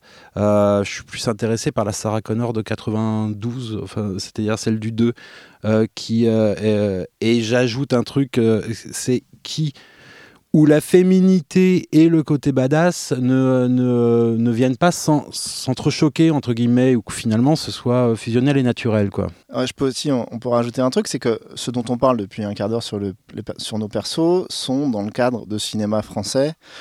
Donc ce sont des personnages de cinéma dans une industrie de film où on a une heure et demie, et ce sont euh, très souvent les événements qui drivent l'histoire, et les, et- et les personnages qui la subissent. On est lui et moi en train de travailler comme tout le monde en France, de manière normale, sur de la série, où tout d'un coup ce, process, ce, type de personnage-là ne marche plus. Où c'est voilà, on cherche des euh, personnages euh, qui vont et des, des- des narrations caractère, caractère driven avec le personnage au, au cœur de la chose. Et là, mes persos préférés sont des mecs en vrac. euh, voilà, moi, c'est Don Draper et McNulty. euh, et que c'est ce que je cherche euh, de mon côté à retrouver aussi. Un mec euh, alcoolo. euh, à problème, qui on va aimer suivre quand même, euh, ayant des choix moraux compliqués euh, dans une situation. euh, voilà, c'est. euh, Ça, les, les choix moraux, ouais. Mm. ouais. Alors, est-ce que t'as des, euh, comment tu fais du coup, euh, Guillaume? Est-ce que tu réfléchis à ça? Comment tu réfléchis à tout ça? Sur cette création de personnages euh, je galère. Tu galères Je galère. J'ai un- j'ai une réalité sur mon développement des sentinelles et que tous mes, mes personnages, mon personnage central n'est pas mon personnage préféré parce que je trouve trop de. Enfin, il m'intéresse. Enfin, là, je voulais faire. Je n'ai pas Don Draper. Je dis pas que je vais réussir à écrire un Don Draper, mais c'est vraiment un personnage, moi, qui m'a, dans lequel je me. Voilà, j'ai projeté beaucoup de choses et que j'ai adoré et que l'intérêt de, de- de ce type de série, c'est de suivre. euh, la vie de ces personnages-là.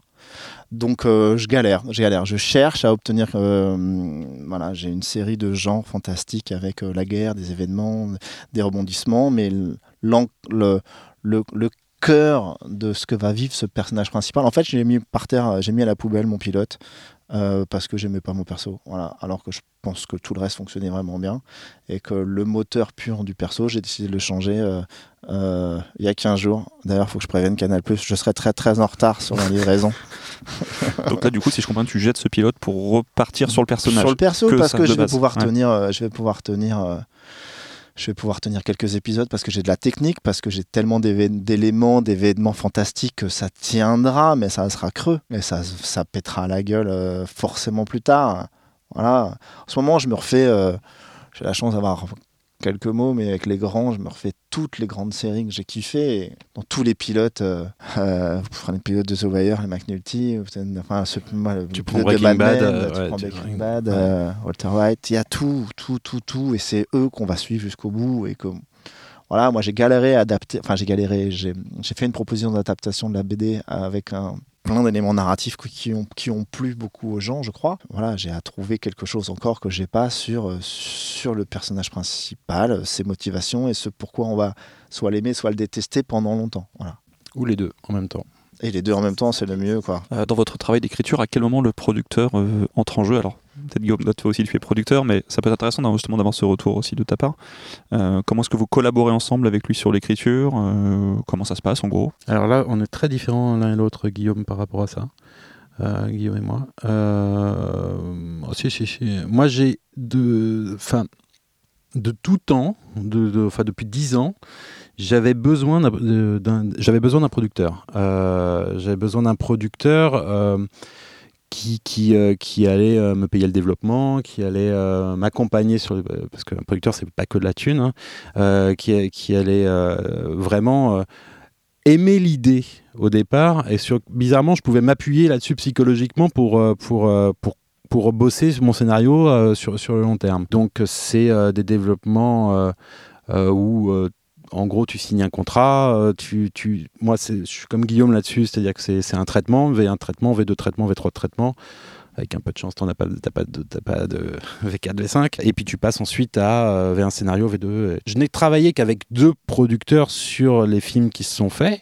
Euh, donc je parlais surtout de, avec les, sur les deux derniers avec Eric Gelman, qui est un très très très très bon développeur, vraiment, qui a des idées, qui aime le, ciné- qui aime le cinéma, qui a une vraie analyse aussi du marché par rapport à ce qui est possible ou pas, et qui connaît suffisamment la fabrication des films aussi pour savoir euh, vers où aller en termes de budget et vers où ne pas aller. Donc moi, euh, c'est, ça a été un atout assez important euh, sur les deux derniers films, notamment sur le dernier, parce que, euh, parce que d'un seul coup, ça oriente et puis ça clarifie beaucoup les idées, parce que quand on est vraiment long- longtemps sur un même sujet, et à un moment donné, on, on croit que des choses sont super, tu les relis 15 jours après, tu te rends compte que c'est vraiment catastrophique, et qui va être suffisamment tranchant dans son analyse. Puis après, il y a de la confiance, hein, il y a la confiance qui vient au fil du temps, et qui permet d'orienter, de réorienter et d'ouvrir la discussion. C'est pas forcément que non, ça c'est de la merde, ça c'est bien et tout ça, et qui va ouvrir la discussion et qui est dans, un respect là-dessus. Donc j'ai eu longtemps besoin de- d'un producteur, ce qui est de moins en moins le cas en ce moment. Peut-être à cause de la- l'adaptation justement le fait À cause de l'adaptation qui un joue, peu. et puis aussi euh, La confiance peut-être aussi. de- la confiance, et puis un peu le côté aussi où je, je- j'ai un peu envie de me faire plaisir et pas de faire plaisir aux autres. euh, et euh, juste de. Oui, puis de la confiance sur une technique, et puis euh, sur euh, raconter, raconter une histoire, sur des choses comme ça. Et un peu désacraliser aussi ce qu'est le scénario. C'est-à-dire que c'est. euh, un petit peu de- de ne plus voir le scénario comme un objet en soi, mais comme un élément extrêmement important, mais vraiment extrêmement important, mais qui est un outil de travail en fait. Et vraiment, je crois que c'est le truc de désacraliser et de se faire plaisir à, écrire. C'est aussi pour ça que je reviens au film de genre, c'est pour me faire plaisir totalement sur la durée de l'écriture. Le rapport au producteur, après moi j'ai de la chance, hein, je suis avec un producteur qui est réellement à l'écoute là-dessus, donc, euh, donc euh, c'est pas forcément le cas de tous. Puis qui est très bon. ouais. Toi, Ouais. Guillaume, de- bah, moi, pareil. Non, non, je pense. Même esprit non, moi aussi, hein, je pense qu'un euh, producteur est un métier important. Et que travailler avec des bons producteurs, c'est chouette. C'est avoir des partenaires de jeu intellectuellement. Effectivement, moi, je fais beaucoup de choses un peu maintenant tout seul. Alors d'abord, heureusement, j'ai mon associé qui, qui me sert du coup de de lectrice en numéro 1, alors même si c'est pas forcément tout le temps simple pour elle, parce que effectivement je suis à la fois le scénariste et le producteur et à l'origine de l'idée que Non, non, mais je veux, je veux, je, je continue à vouloir travailler avec des producteurs, euh, tout faire en copro d'ailleurs pour, pour avoir des gens euh, qui nous lisent. Et puis, euh, moi, je trouve que le métier de scénariste et le métier de producteur sont des cerveaux qui se, qui se croisent et qui se ressemblent souvent. C'est pas trop difficile justement d'avoir ces deux casquettes à gérer? Alors c'est autre chose, ça, ça n'a rien à voir, mais travail, euh, si, si, ça peut, ça peut l'être en termes de pression de temps en temps, ça l'est. euh. moi, je suis un scénariste, c'est difficile d'ailleurs, euh, et je pense que c'est le cas de tous les scénaristes. Moi, j'aurais toujours peur quand je vais vous livrer une version euh, et que je vais attendre votre euh, lecture, j'aurais toujours peur, ça sera comme ça, euh, j'aurais peur. Quand vous êtes et le scénariste et le producteur et que vous attendez une réponse positive d'un financier ou d'un et que si vous racontez le week-end que si la personne dit non, ben c'est et le scénariste qui s'est planté, mais c'est et le producteur qui s'est planté. Cette double casquette-là, elle est compliquée.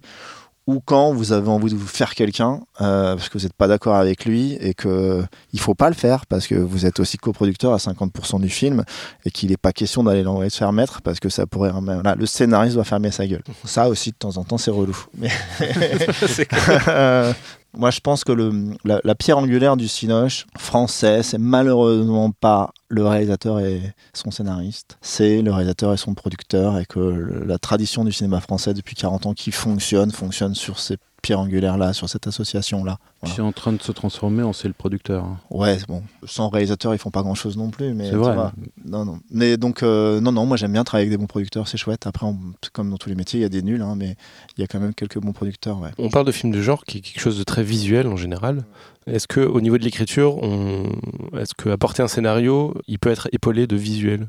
Bien sûr, il faut, c'est bien, ça aide. hein. C'est quelque chose que vous, vous Très faites? important. Ouais. Moi, je travaille en tant que producteur. euh, euh, je vais faire des dossiers tout le temps, je vais faire des dessins. Alors, notre problème, euh, c'est que ça coûte cher et que c'est de l'argent de développement. Et comme pour, l'écriture, il y a assez peu d'argent au développement en France pour ce type de cinéma. En plus, on est dans des petites économies. Mais c'est important, c'est important de faire faire des visuels. Le problème du cinéma de genre, il est que tout n'est pas au scénario. Parce qu'il y a la besoin de créer des visuels, des tableaux, et qu'il y a beaucoup d'interrogations. Dans une comédie, plastiquement, on ne se raconte pas vraiment. Enfin, il y a des comédies d'auteurs qui vont être plastiquement superbes. Mais en général, si la vanne, elle est drôle à l'écrit, elle sera, elle sera drôle euh, sur le set et qu'elle sera drôle au montage. Nous, on a des réalités à des endroits. On, peut être très descriptif dans, dans nos didascalies. C'est pas pour autant que notre monstre, on sait s'il va être chouette ou pas. Il y a des grosses interrogations. Là, je suis en train de produire un film où j'ai encore, alors qu'on est en tournage, des questions sur à quoi ça va ressembler. C'est quelque chose que vous n'avez pas dans d'autres films. Et il y a un autre élément qui est un peu neuf pour moi et qui est difficile pour le scénariste de genre, c'est la peur. La pure peur. Le cinéma de genre est vachement un cinéma de mise en scène. Et filmer une nana qui marche dans un couloir, un réalisateur avec un bon cadre et une bonne lumière, il peut vous faire péter de trouille en filmant une nana qui marche dans un couloir. Un scénariste qui va écrire une scène avec une meuf qui marche dans un Elle couloir, marche dans le couloir. Elle va écrire, elle marche dans le couloir et ça fait peur. Pouf, Trois petits points. Il peut rien faire d'autre. Ça, c'est propre au cinéma de genre. C'est-à-dire qu'à un moment donné, la pure trouille, la peur, c'est du cadre, c'est de la musique, c'est de la lumière. Et tout ce, tout, tout, c'est le cinéma. Et c'est en ça que le scénario, il peut pas pallier à tout. Mais ça, on rentre dans un truc culturel qui est que en France, au cinéma, on est dans une culture qui est euh, très littéraire, alors que euh, beaucoup chez les Anglo-Saxons, ils sont dans une culture de l'image. Donc, on est moins apte en France à projeter quelque chose quand on le lit. C'est-à-dire qu'on a besoin de euh, Guillaume parlait des dialogues. Oui, le dialogue, on se le projette tout de suite puisqu'on se le formule. Après, projeter des images d'un seul coup, il faut avoir une imagination qui va dépasser aussi tous les films qu'on a vus. Et donc les producteurs, c'est vrai qu'ils ont, moins cette culture-là et moins cette habitude-là. Donc effectivement, elle marche dans le couloir, ça fait peur. Euh, euh, Quelqu'un qui connaît les films, euh, il n'y aura pas de problème pour se dire c'est de la mise en scène.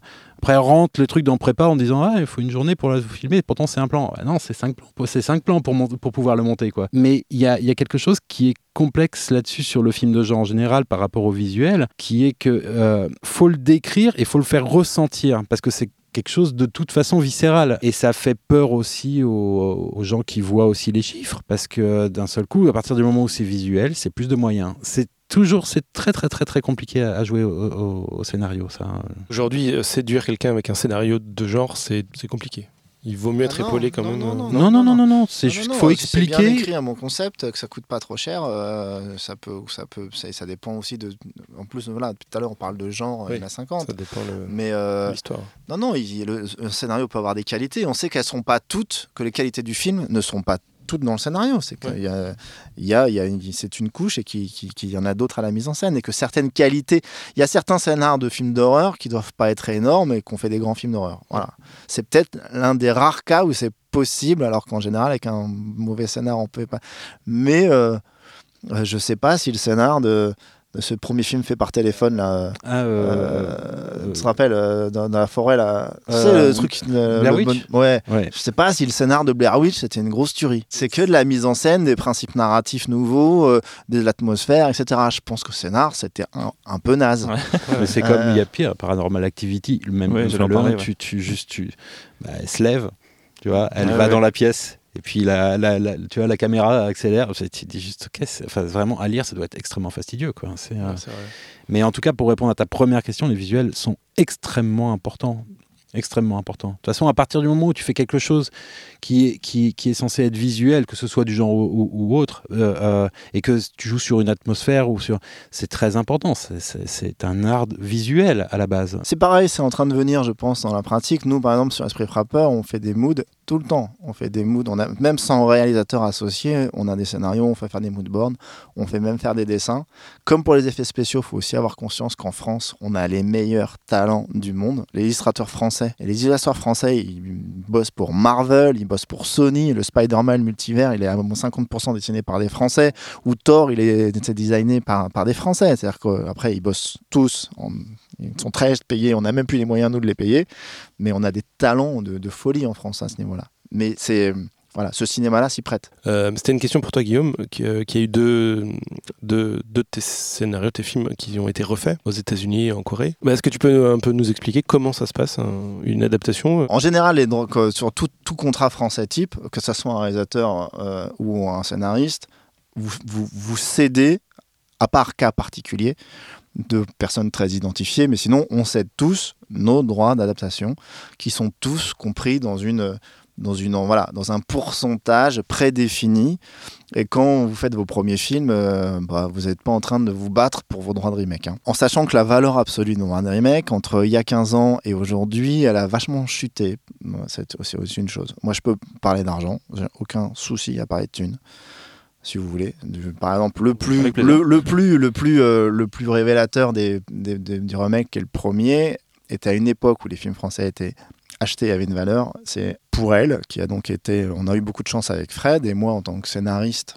Euh, avoir euh, pour elle en premier film qui a été remaké un an plus tard, c'est-à-dire qu'un an plus Ouais. tard à la sortie de pour elle, il y avait le film américain qui sortait ou 18 mois. C'était très très rapide. C'est un film euh, voilà où on a un, on a un contrat. Euh, Moi j'avais un contrat type à 7% du droit de remake. Euh, 7% du droit de remake. Les Américains enfin que j'ai cédé donc à mon producteur Fidélité et Fidélité a lui-même cédé ses droits de remake aux Américains. Personne n'a le droit de rien voir. Fidélité a peut-être gardé un- un- une part de copro à ce moment-là, donc avec un droit de regard sur le scénario, mais Fred et moi, en plus on avait signé chez un autre producteur pour faire un bout portant, donc les liens à Fidélité à ce moment-là n'étaient pas super et on n'a ni eu de scénario, ni rien eu à lire, ni même été inv- invité à l'avant-première euh, française hein, du film en question. Après, en, en argent, moi, ça, en gros, ça m'a, ça m'a doublé mon salaire, quoi. En gros, qui n'était pas un salaire énorme, mais qui était un- par rapport à plein de gens important, mais qui n'était pas un salaire énorme pour un scénario. C'était mon premier long. Mais euh, c'est 7% d'un- d'un- d'une somme qui font, alors, ça fond comme la neige au soleil. D'abord, c'était euh, 750 000 dollars, alors que normalement, c'était un million de dollars, euh, les, les droits. Et là, c'était 750 000 dollars parce que Fédération avait gardé une part de copro, je pense. Fidélité, Fédération, c'est ceux avec qui je bosse aujourd'hui. Oups. Euh, et après, c'est en dollars, à une époque où le dollar il était tout petit et l'euro tout costaud. Après, vous enlevez 15% d'avocats américains d'office. Tout ça fait à la fin 500 000 dollars répartis en gros entre Les auteurs, tous les auteurs, les producteurs, compositeurs. la chaîne, enfin tous les ayants droit. Voilà, donc euh, il y en a qui prennent euh, 50 000, il y en a qui prennent 20 000. euh, en gros, et puis il y en a qui prennent 100. euh, voilà. Mais c'est cette somme-là qui a divisé entre tous les. Aujourd'hui, par exemple, euh, le remake coréen, pareil, on a le droit de rien voir, rien lire. C'est Gaumont qui les a cédés. Je pense que la valeur absolue du, du, du droit de remake, c'est 50 000 dollars. Ah, J'ai une autre histoire de remake euh, compliquée. Et euh, le film Netflix, donc le remake d'Abou Portant, c'est là où on dit que les, chiffres sont, ont baissé, c'est que c'est c'est euh, c'est c'est cinq fois moins qu'il y a 10 ans. Quoi. Voilà. D'accord. Et sinon, avec Fred, on- donc on a pour elle, on a, on a appris qu'on avait. euh, il y a quelques années, on avait reçu un mail turc de Turquie, euh, nous d'un producteur turc. Moi, via Facebook, un, producteur turc qui m'envoie un, un- message Facebook en disant vous êtes en train de vous faire piller votre pour elle euh, en Turquie. On s'est un peu renseigné, on a vu qu'effectivement, il y avait un, un 26 minutes, une série de 26 minutes en telenovela qui s'inspirait de, euh, de pour elle et on a assez vite lâché l'affaire. Il y a trois semaines, Fred m'envoie un mail avec un article en copie. La telenovela, ils ont fait 56 épisodes de 26 minutes. Ils ont fait 115 territoires. Non, ils ont vendu la série dans 115 pays. Ils ont gagné des prix partout et la série arrive en France. voilà. Et l'article du Figaro, parce que c'est le Figaro qui annonce, d'après pour elle. Ah ouais, Euh, c'est fort. Mais ils le vendent comme ça, les Turcs D'après pour elle. Sérieux? Il n'y a jamais eu un contrat, les gars. Donc, euh, bon, celui-là, on va peut-être se poser. On se pose la question de comment Ouais. on réagit là, parce que. Bah, mal. Avec. euh, mal, mais euh, enfin, tu vois, Jérôme Salle, euh, qui est quelqu'un qu'on connaît tous les deux, euh, Ouais. il s'est fait piquer un film en Inde, à part Ouais. perdre de l'argent chez les avocats. Voilà. Et puis, on on est, est- euh, puis, ça fait 10 ans, c'est-à-dire qu'il y a un truc aussi qui. C'est euh, passé. euh, Les Américains, c'est simple. Les Américains, euh, c'est de la- c'est des procéduriers. euh, Ouais, voilà. ça va vite, ouais. Et on n'est pas très soutenu. On n'est pas Non, très soutenu. euh, même, je pensais même vous quitter, aller voir la SACD tout à l'heure pour me dire si la SACD pourrait pas. ouais. Parce que nous, ça va nous coûter cher à titre perso en termes d'avocat, sans aucune garantie. Euh, moi, j'ai un agent français, je suis pas que j'ai questionné et qui sait pas trop comment réagir. On me propose de prendre un agent américain, Ah genre de rentrer chez la W, tu vois, Ah ouais. et avec euh, pour avoir le logo de l'agence américaine et pour dire pff, maintenant. euh, FBI. Tu vois, FBI, euh, vous sortez le chéquier, sinon ça déconne. Mais on est, voilà, on peut pas faire grand chose. Après, c'est c'est un kiff. hein. Ça, ça dit quelque chose de tes idées, de tes histoires. euh, Carrément. Voilà, c'est c'est plutôt, euh, plutôt bon signe en fait. Ouais, ça dit que ça dépasse complètement, euh, enfin que c'est Ouais. universel et que ça dépasse le côté euh, purement français, quoi. Ouais, ouais, voilà. C'est non, non, ça a été. un- C'est aussi que le bon, Fred, Fred a fait des super films. Hein. La mise en scène de Franck Cavalier est très liée à ses remakes, mais euh, non, non, c'est un vrai plaisir. Ouais. C'est Mais, un vrai plaisir de. mais avoir un petit pourcentage de 56 épisodes dans 115 euh, pays, Pays, ce bah serait ouais. pas Ah dégueu ouais. non plus quoi. Bah ouais, Bah, ce serait Mhm. normal. ça serait normal. L'idée, quoi, le, le- la, la valeur de l'idée et puis du travail d'auteur qui est pas simple chez nous. Notre statut d'auteur, il est pas simple chez nous. Euh, quand ça marche, euh, faut le dire, faut en être fier, euh, mais faut aussi se bagarrer. Et en plus de ça, les bonnes idées, euh, les bonnes idées valent cher, quoi. Une bonne idée de film, Ouais, ça ouais, vaut ouais. cher et ça doit se payer. Les mecs, enfin voilà, c'est ce sentiment-là que j'ai. On dit ça à longueur d'épisode. Tout à fait. J'ai une question. Alors, juste, en fait, vous parlez de peur, d'émotion, de fabrique d'émotions, et la question, c'est au scénario, vraiment cet aspect d'écriture, comment on fabrique les émotions? Bah, elle marche dans un couloir et ça fait peur. Voilà. Sur quel euh, outil dramatique vous vous reposez? Est-ce que vous usez de l'ironie dramatique, par exemple? Est-ce que vous y pensez à l'écriture? Par, par exemple, Guillaume, juste pour te lancer, sur Dans la brume, euh, il y a cette notion de suspense, de euh, cette brume, euh, elle est là, qu'est-ce qui va se passer? Est-ce qu'elle va partir? Elle reste? Et cette, tu vois, on se pose ces questions-là.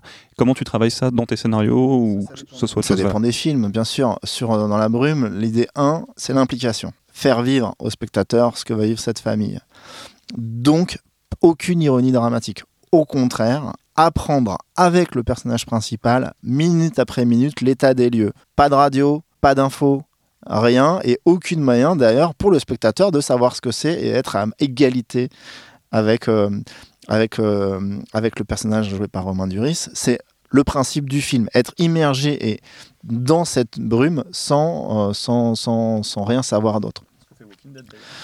Ce que fait Walking Dead, voilà, t'as pas besoin d'avoir la vue de Dieu pour raconter. euh, bon, ça c'est un process. euh, L'implication et pour faire vivre euh, au- spectateur le côté, je vis une expérience, c'est un truc que, que j'aime bien faire, que je fais régulièrement. C'est conscient, c'est-à-dire c'est une prise de conscience ouais, que c'est tu as. c'est même une, vo- une volonté. une volonté. C'était déjà ça dans Pour elle. Moi, je crois que j'ai compris quelque chose dans Pour elle à l'écriture qui a fait ma carrière à un moment donné, que c'était un scénario un- immersif d'un type normal tentant de faire quelque chose qui le dépassait avec des gens qui ont cru et c'était un prof de français qui tentait de faire des trucs c'est quelque chose que j'avais lu moi et j'avais pris des claques euh, littéraires en me disant putain comment ça marche en roman? Ça devrait marcher en cinéma c'est pour ça, pour ça que j'aime pas beaucoup l'ironie dramatique après il y a des types de narration où il en faut euh, maintenant, pour faire vivre des émotions aux spectateurs, je parlais tout à l'heure de la peur. De temps en temps, je trouve que c'est compliqué. Le stress, c'est facile. En fait, pour poser des, il y a un truc qu'il faut jamais oublier dans l'écriture, jamais, jamais, jamais, jamais, c'est les enjeux du film, les enjeux du personnage et les enjeux du film. Quand vous oubliez jamais les enjeux et que vous savez toujours qu'il faut éteindre la bombe parce que la bombe elle continue, euh, qu'elle va exploser, ça crée des stress, ça crée des rythmes, ça crée des urgences auxquelles le spectateur, le spectateur est embarqué dans. Euh, euh, si le spectateur a dans un coin de son tête l'enjeu central du film et n'est jamais perdu et que l'enjeu ne disparaît jamais, déjà, vous pouvez, dans mes narrations qui sont ou les nôtres du cinéma de genre, de stress, de thriller, d'action, où il faut que ça avance, bah, par exemple, ne jamais oublier l'enjeu est une bonne méthode. Après, on peut aussi être dans le, on peut aussi choquer. On peut choquer au scénario en surprenant. Alors, il y a le, le rebond, le rebondissement inattendu, le pur imaginaire c'est une manière technique de surprendre. Je pensais que j'allais vivre ça. Putain, en fait, c'est pas ça qui se passe, c'est ça. Là, c'est le pur imaginaire, c'est en grand, le grand kiff de notre travail. C'est que le spectateur dans le cinéma de genre, il y a un terrain de jeu d'entente. Tu penses que tu, tu sais que tu as deux trois rendez-vous. Tu tiens d'ailleurs. Si tu les as pas, tu peux. S'ils sont pas là, tu peux, tu peux, tu peux. La promesse. Voilà, il y a la promesse, faut la tenir. Mais une fois que ça, et comment tu le racontes, à quel rythme et qui fait quoi en fait, c'est un jeu, c'est un, c'est un ping-pong entre le, entre entre l'équipe du film et et, le, spectateur. Donc le rebond et la, la surprise est, un, est une, bonne technique aussi, en tout cas, est quelque chose à, viser. On peut aussi choquer, le choc, qui est pour le coup quelque chose qui est très possible à l'écrit, qui sera pire à l'image. D'ailleurs, il faut qu'on le dose. faut qu'on le dose. Qu'on réfléchisse. Mais euh, écrire une, on peut écrire une scène choquante. Il lui plonge les mains dans le ventre et lui arrache le cœur. Ça sera choquant, euh, surtout si le personnage, on à l'image, ça sera pire. Il y a ce petit dosage. Ça, c'est des choses dans le cinéma de genre qu'on peut faire. On a des, quand même des moyens descriptifs, des diascalies, pour, euh, pour décrire des éléments. Très bien. J'ai rien à dire. Ouais. T'as vu euh, non, Je peux être prof en fait. Alors là, hein, c'est vraiment euh, conférencier. Un mot toi sur peut-être sur ces techniques qui t'aident ou pas, ou comment tu réfléchis les émotions, comment tu, tu dans ton écriture. Bah, la traque par exemple, c'est intéressant comme bah, c'est une bonne base bah, de travail, enfin de, réflexion. Après, Après la traque, il faudrait que je relise le scénario maintenant. Mais mais non non, je sais que la, la traque pour le coup, c'était non non, c'est c'était un travail presque d'éjaculation précoce quoi. Enfin je veux dire il y avait un côté ah, là euh, il va se faire bouffer et puis euh, là non non. Non, là, là, je suis plus en ce moment sur quelque chose de moi ce qui, ce, ce, que je trouve compliqué à écrire c'est l'attente. Ce qui va générer le suspense cette peur là c'est-à-dire cette, cette, peur pas forcément la peur du surgissement mais en tout cas le, le pas non plus l'atmosphère, mais ce truc qui rythmiquement va faire en sorte qu'on soit dans un malaise et qu'on se dise il y a un truc qui va pas bien et tout ça. Ce que je trouve intéressant dans la contrainte de l'écriture par rapport à ça, c'est que justement pas seulement se dire ah ouais je vais le filmer comme ça comme ça et ça ira et pour l'instant j'écris juste elle marche, mais de trouver le petit élément qui fait que euh, mais, des fois, euh, je, vais, donner un poncif, mais euh, la lampe qui grésille, le truc, enfin, mais le petit élément qui, qui, est, qui devient narratif en fait, qui devient narratif et qui génère un sentiment. Des fois, ça n'a strictement rien à voir avec la structure, mais c'est juste ce petit truc qui, qui, va faire que dans une scène, à un moment donné, on est moins à l'aise que si on la lisait et qu'on se disait ah ouais, on verra la mise en scène.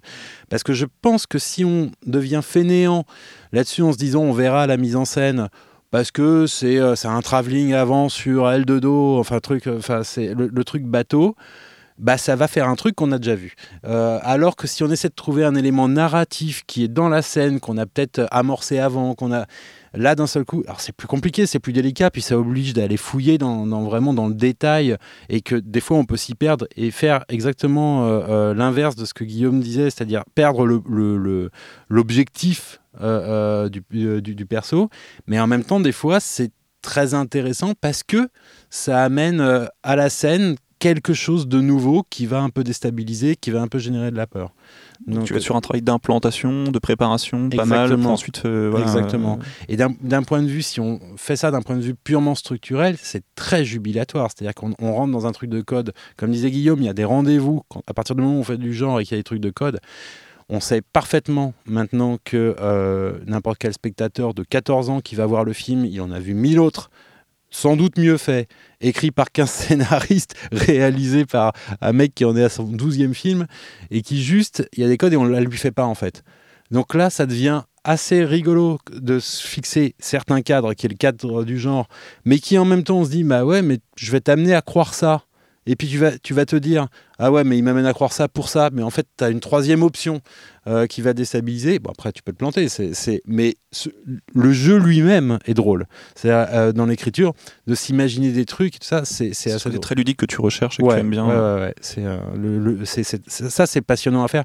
Et des fois, ça peut être laborieux, mais quand, quand, tu trouves le truc qui te surprend toi-même, c'est le moment où, où effectivement, tu es en train de trouver un truc et tu dis, putain, s'il si, se passait ça, moi, en tant que spectateur, je, serais, je serais un peu sur le cul quand même. Enfin, c'est c'est très agréable. C'est quelque chose que tu pratiques souvent, le tien. Et si il se passait ça C'est un truc que tu fais ou ça t'aide un peu à libérer des choses parfois ou... Non, c'est juste le truc qui fait que quand tu quand es dans un processus d'écriture euh, quotidien, euh, enfin, euh, j'allais dire scolaire, dans, dans le sens. enfin dans le sens de tu t'y astreins avec un nombre d'heures par jour et tout ça, et où d'un seul coup, euh, t'es pas forcément bloqué, mais tu es sur, sur quelque chose que tu écris, et il y a une idée qui te vient euh, pas forcément sur ce que tu écris euh, à, cet instant-là, mais sur ce qui va se passer après ou avant, et où tu dis, ah oh vache, s'il y avait un truc comme ça, euh, et, que ça te surprend toi-même, et que c'est ton cheminement qui t'a amené à ça, mais ça, ça, vient par une fenêtre que, que, que, que, tu voulais pas forcément ouvrir, c'est hyper agréable. C'est hyper agréable.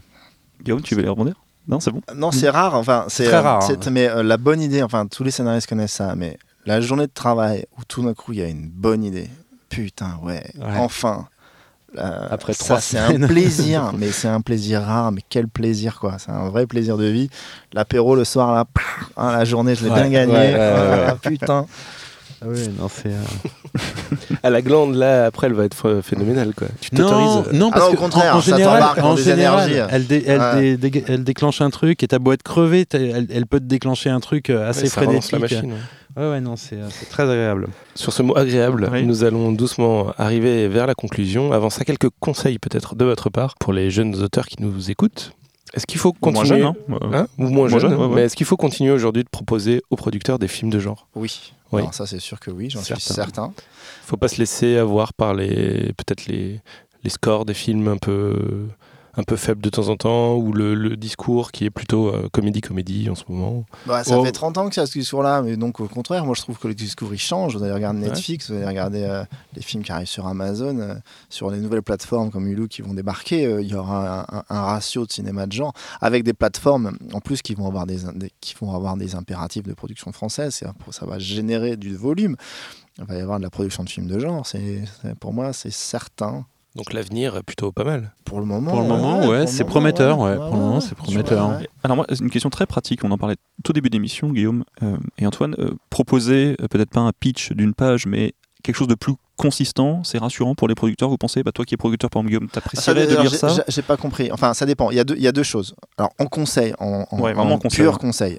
Mon premier conseil, il faut se faire lire en général et peaufiner son scénar 5 ans tout seul en attendant de faire la bonne version qui tue, euh, c'est ça sert à rien, ça, ça, ça vide. Il faut des lecteurs, il faut se confronter, quitte à se faire ramasser la gueule et prendre des murs. Je pense qu'il faut, à un moment donné, il y a le bon dosage. faut pas balancer des trucs vite fait, mal fait, mais il faut d'abord se faire lire. En fait, en un, on a grave besoin de scénaristes il y a une pénurie d'auteurs. En plus, en télévision, c'est encore pire. Mais on a grave besoin de scénaristes. C'est la production française et le cinéma français. Pour le moment, il va pas complètement se péter la gueule. Alors peut-être que dans 20 ans, il y aura tout aux États-Unis. Mais pour le moment, on a encore quelques années. On a grave besoin d'auteurs.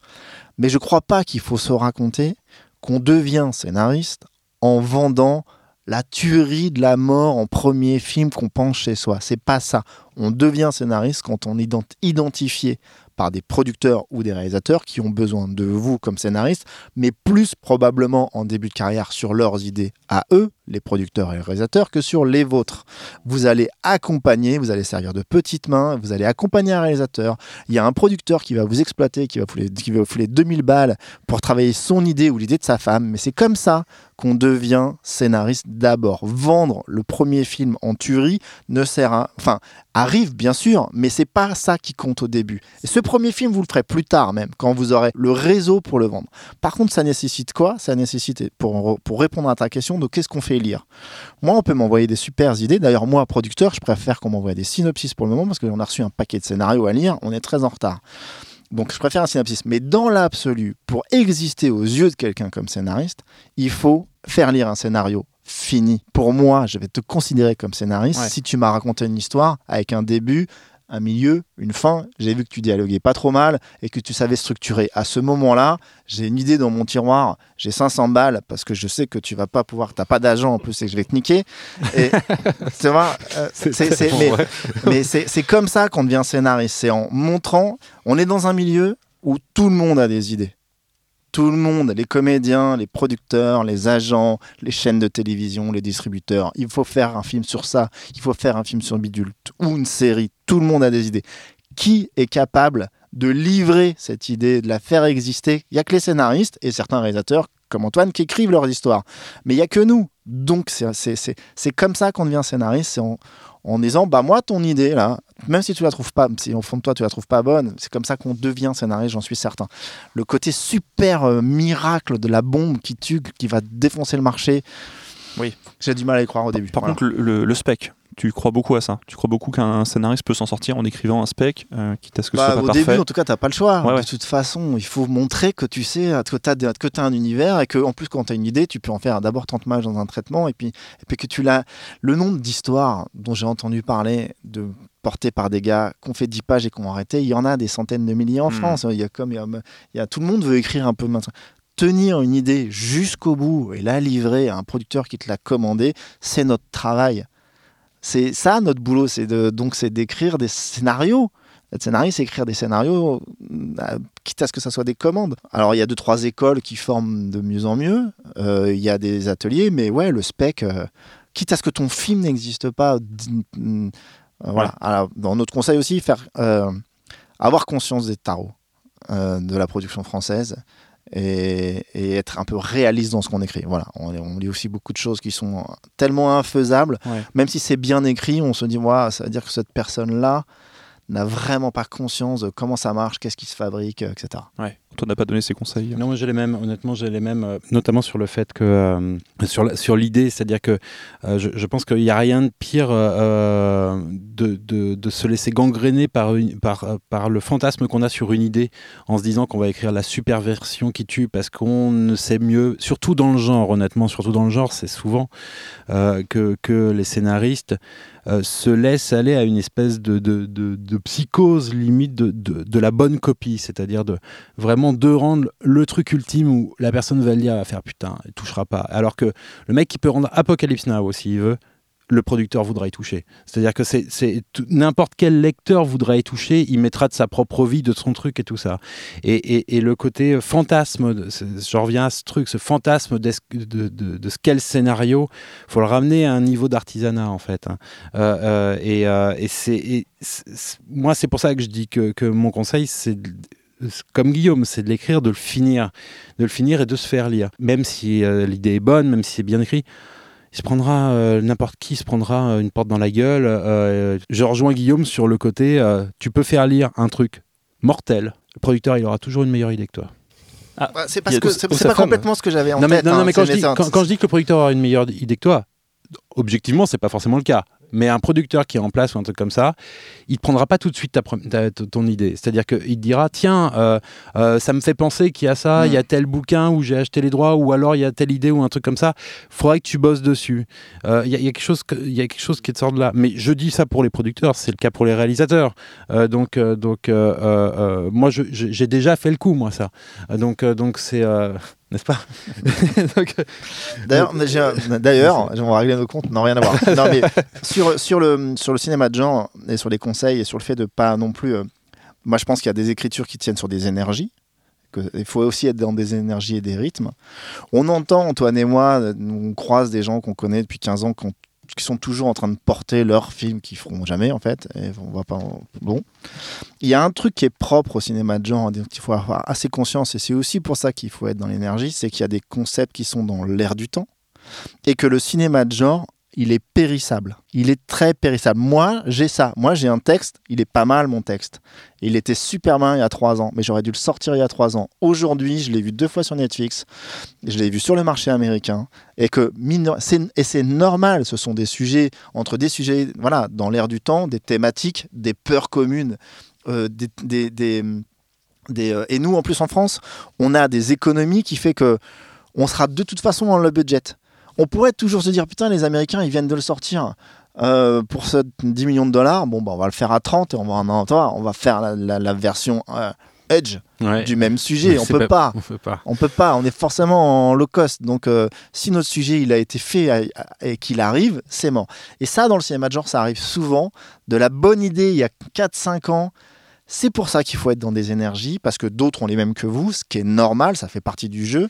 Et que le, cinéma américain, par exemple, des- du cinéma de genre, il en fait un volume de malade. Nous, on n'a que la crème de la crème hein, quand on va arriver. Et que hum, dans la. Alors, ça va devenir un peu technique en termes de, de financement, mais la réalité de nos financements sont vachement liés à nos- notre capacité à vendre ces films à l'international. Et on a en concurrence, pour concurrents, un nombre de films qu'on n'a pas vus en fait, qui sont pas arrivés sur nos marchés, qui sont Qui pas sont en sur nos plateformes, qui sont non non même pas en développement, qui sont exploités sur des marchés et qui viendront jamais chez nous parce Ah oui. qu'on a que les meilleurs. Et quand vous arrivez avec un petit film très concept de SF, que vous avez besoin de thunes américaines et qu'au fait aux États-Unis, toi t'en- t'as l'impression que tu avais peut-être un concurrent, mais des films comme ça, il y en a 10 qui sortiront jamais du marché américain, qui sont des directs DVD là-bas, et ben ton film il, il peut pas lever l'argent qui, qui est nécessaire euh, en vente inter. Et que bon c'est un peu c'est un peu technique en termes de financement Mhm. mais c'est voilà. Le cinéma de genre il est il est périssable. Quand il est que sur le sujet c'est la force du cinéma d'auteur. C'est que tout d'un coup euh, c'est l'auteur qui prime et que le- la fusion auteur genre en ça elle fonctionne elle, elle, elle peut amener quel- quelque chose. Bah, C'est-à-dire que quand dans la brume, c'est a priori euh, une brume qui envahit Paris, il y a aussi une histoire d'un père et sa fille. Euh, donc finalement, c'est ça qui va rester, c'est Ah bah l'histoire pour pure. le coup c'est le sujet euh, Le sujet qui- voilà, qui c'est le traitement de- Voilà. familial de la chose Voilà, Ouais, ouais. Oui, parce que ça peut pas être une simple idée de brume, il faut quand même apporter un truc un peu plus euh, consistant. Donc moi je retiens que Annabelle 3, c'est la crème de la crème qui nous arrive en France. Quoi. Exactement. Avec toute l'ironie que ça implique. Très bien, bah, on a fait le tour du sujet. Ouais. Il est temps de dire merci aux tipeurs qui nous ont aidés pour cet épisode en proposant leurs questions sur notre euh, Discord et qui sont Dynamiteur d'Agduc qui est ici présent, présent. Fabrice. Merci petit Fabrice. mot Fabrice, merci. Eh ben de rien, ce fut un plaisir. Baptiste Robot également, Wilmo et Arnaud Elbe. Pour terminer, merci à nos deux invités, Guillaume Le Mans, scénariste et producteur. Guillaume, est-ce qu'on peut te retrouver quelque part sur Twitter, en ligne euh, Non. Non? non non je viens à peine de commencer un Instagram moi Ah, Ah, bah, Bah voilà, Instagram. Sur Instagram, alors. Ouais. Très bien. Et merci Antoine Blossier, scénariste et réalisateur. Merci. Pareil, euh, Instagram ou pas? Ouais, j'ai un Instagram, mais j'y vais jamais. Enfin, c'est- ah, donc, euh, ouais. Twitter? on est vieux Ouais, Instagram, Ah. Twitter, j'ai pas le réflexe. J'ai les deux, hein, mais je, je, je- j'y vais très rarement. C'est pas grave. Une sortie prochainement, une actu euh, qui arrive. Ça on travaille. Est, on est en Non. phase de dev là On est en en grosse phase de, de Rendez-vous l'année prochaine, alors. Ouais, Exactement. Pour Annabelle 4, En concurrence avec leur film. le remake français. Ben, traversons maintenant l'espace et le temps pour rejoindre Jean-Marie Roth et quelques invités spéciaux pour la conclusion de notre podcast. Sniff, sniff. Ouais, non, pas encore, pas encore. Non, pas encore. Allez, on y va. Salut Jean-Marie. Bonjour. Salut Jean-Marie. Comment allez-vous Ça va et toi? Bah, Très très bien. Ah oui, ça va. J'embrasse les auditrices et les auditeurs. Bah, ils sont ravis. Ouais, puis ils sont en vacances. Bah, J'espère. Bah, Tout- 1er peut-être. août. Ouais. Bah, moi, Ah oui, moi- moi, 1er hier j'étais encore en Australie, je suis rentré pour l'enregistrement et je repars ce soir. C'est vrai. Ah, c'est la classe. Ben ouais. C'est trop vous sympa. le méritez, hein ça vaut le coup parce que c'est ta dernière chronique chez nous? Non. Oh. Et là, le, le public doit faire Oh. Oh. Ah, mais il y a vraiment un Ah, public. Il y a un petit public. On va, Oui, c'est vrai en plus. on va présenter ce petit monde tout à l'heure. Jean-Marie, Jean-Marie, Jean-Marie. Oui. Qu'est-ce qu'on peut se dire? Alors, ma petite actu. Ma dernière petite actu. Pas petite ma dernière actu, c'est la dernière actu. précisons sur que- podcast. hein. Même s'il n'y a plus de podcast et même si tu n'interviens plus dans notre podcast, tu continues de faire des choses et d'avoir une actu. Toi, tu continues. Voilà. Oui, je continue en fait, je continue, oui, je continue, oui, tout à fait. La vie sera moins bien sans vous, mais je continue. Alors donc moi j'ai toujours mon stage du week-end hein, qui va ouvrir euh, début octobre, donc euh, les inscriptions, euh, suffit de m'écrire pour avoir la documentation et d'écrire par le biais du podcast. Vous gardez Ah, toujours votre, Il n'y aura plus de euh, podcast. non, mais vous garderez toujours votre votre site internet et tout ça. Oui, Voilà, oui, bien donc, sûr. donc c'est bon. Tout continue sauf le podcast. Oui, c'est ça en fait. Vraiment tout. Vous arrêtez tout. Non, vous n'arrêtez rien sauf le principal. Voilà, c'est ça. D'accord. Exactement. Et sinon, j'ai une masterclass de prévu les 25 et 26 novembre. Et donc euh, voilà, nous vous invite à venir nombreux. C'est sur deux jours, masterclass, et c'est l'occasion de me poser plein de questions, de m'avoir en direct, et puis euh, de prendre des photos de moi. C'est ce qu'il y a de mieux, hein, Oui. d'ailleurs. Tu le sais, il y a des auditeurs qui laissent les questions sur Oui. Discord? Mais là, il n'y a pas de questions pour cette. euh, ils ont quand même des questions pour toi parce Voilà. qu'ils savent que tu sais tout. Ils savent à qui s'adresser quand même. Ils ont, ils ont des questions générales sur la vie et sur, euh, sur la philosophie et sur l'écriture. Et sur l'avenir de l'univers aussi, Tout à fait. et sur Dieu. Bah, ils t'appellent le- l'oracle, donc C'est euh, parfait, on va parfait. vérifier ça aujourd'hui. L'oracle Rot. Ils me connaissent bien. Et on a quelques questions qu'on a rassemblées euh, sur notre Discord, là où notre communauté euh, continuera de nous suivre après l'arrêt du podcast. On vous en parle tout à l'heure. Ou de se suivre elle-même. hein, tu de sais, se suivre, voilà, de surtout. s'auto-suivre, tout à fait. Voilà, c'est nouveau. Et on a avec nous le représentant du syndicat des auteurs de Y'a plus de papier, Hugo Barbier. Bonjour. Bonjour. Salut Hugo. Salut Hugo. On t'a déjà entendu dans ce Ouais. podcast. C'était quand? Eh ben, écoute, euh, oui, j'étais présent pour le hors-série spécial Slacker il y a, il y a quelques mois. Faut qu'on le refasse. Maintenant, c'est spécial Discorder. C'est ça. Oui, Faut tout Voilà. refaire. hein. C'était à l'époque. Mais c'est toujours les mêmes, tu vois. C'est toujours les mêmes, oui. Et donc là, je viens, euh, représentant autoproclamé ou procl- proclamé par vous, ce qui suffit, pour poser les questions de mes petits camarades. Faut avouer qu'on enregistre un lundi après-midi. Voilà, bon, tout le monde n'est pas forcément disponible. Les chômeurs sont venus? Merci, euh, Ouais, merci Pardon, à eux. dire- euh, Nous sommes en direct le 1er août. Hein. C'est vrai qu'on est le 1er août. C'est pas un lundi forcément. C'est parce qu'ils sont en Ils vacances sont, alors. ils sont pas en vacances. Ça doit être Et ça. je suis pas chômeur, je suis en vacances.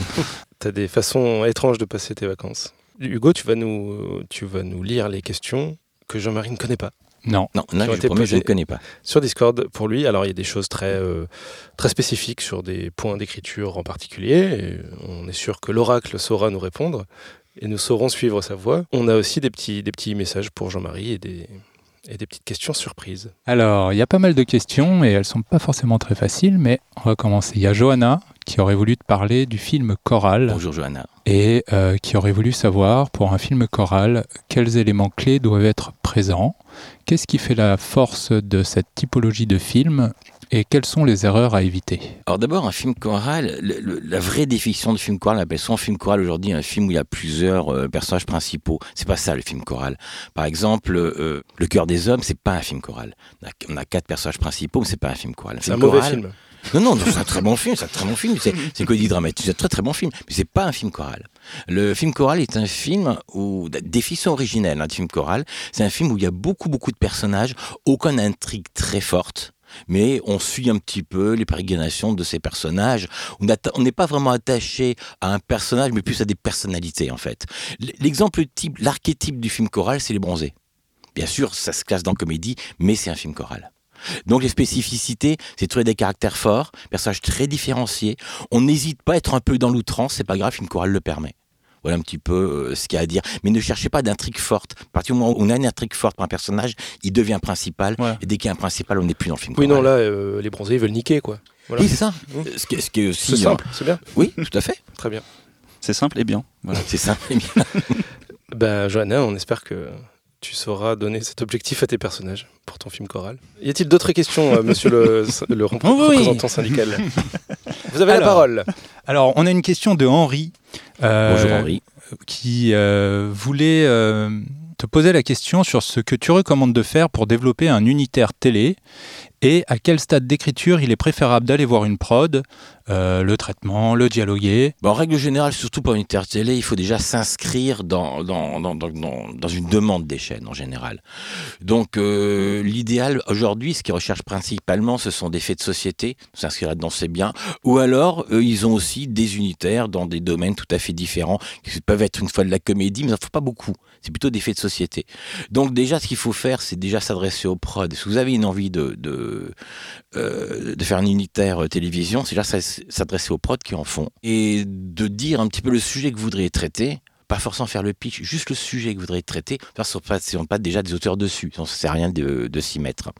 Faut oublier non plus qu'un unitaire télé, euh, ne faudrait pas le vendre comme tel, ça peut aussi donner, surtout sur des faits de société, ça peut aussi donner finalement un film cinéma. Hein, je crois qu'il y a de moins en moins de distance entre le film cinéma et l'unitaire télé. Mais c'est pas peine de faire votre cerveau complet, dialogue inclus, pour après l'envoyer une prod d'unitaire télé, c'est vraiment pas utile. Partez plutôt, donnez l'envie, dites que vous avez un point de vue par rapport à ce sujet, Parlez de ce point de vue avec la prod et après laissez-vous diriger. Enfin, faites ça avec eux euh, au niveau de l'écriture. Parce qu'ils sont de toute façon obligés de rendre un produit à une chaîne qui correspond vraiment à l'image de la chaîne. Donc c'est pas une écriture totalement libre non plus. Alors je reçois un petit message de Henri qui me fait dire, qui me fait te passer le message. Il faudrait que tu lances toi-même un podcast ou une chaîne YouTube parce que tu vas lui manquer beaucoup. Oh ben merci infime Henri, c'est très très gentil, mais simplement je ne sais pas faire. Voilà, moi, au niveau technique, je suis vraiment, je connais le scénario, je m'y connais un petit peu, mais en, niveau technique, je ne sais absolument rien faire. Et comme je perds mes deux esclaves, Adrien et Mathieu, du coup, je suis un peu seul. À savoir que, petite précision, on, a prévu un petit bonus pour euh, les mois à venir. On va faire un spécial euh, chronique Jean-Marie. On va regrouper toutes les chroniques sur un seul épisode. Voilà, comme ça, si vous voulez écouter Jean-Marie en boucle, on va binger pendant des heures. Ils vont devenir fous, les pauvres. C'est impossible. Mais c'est une punition.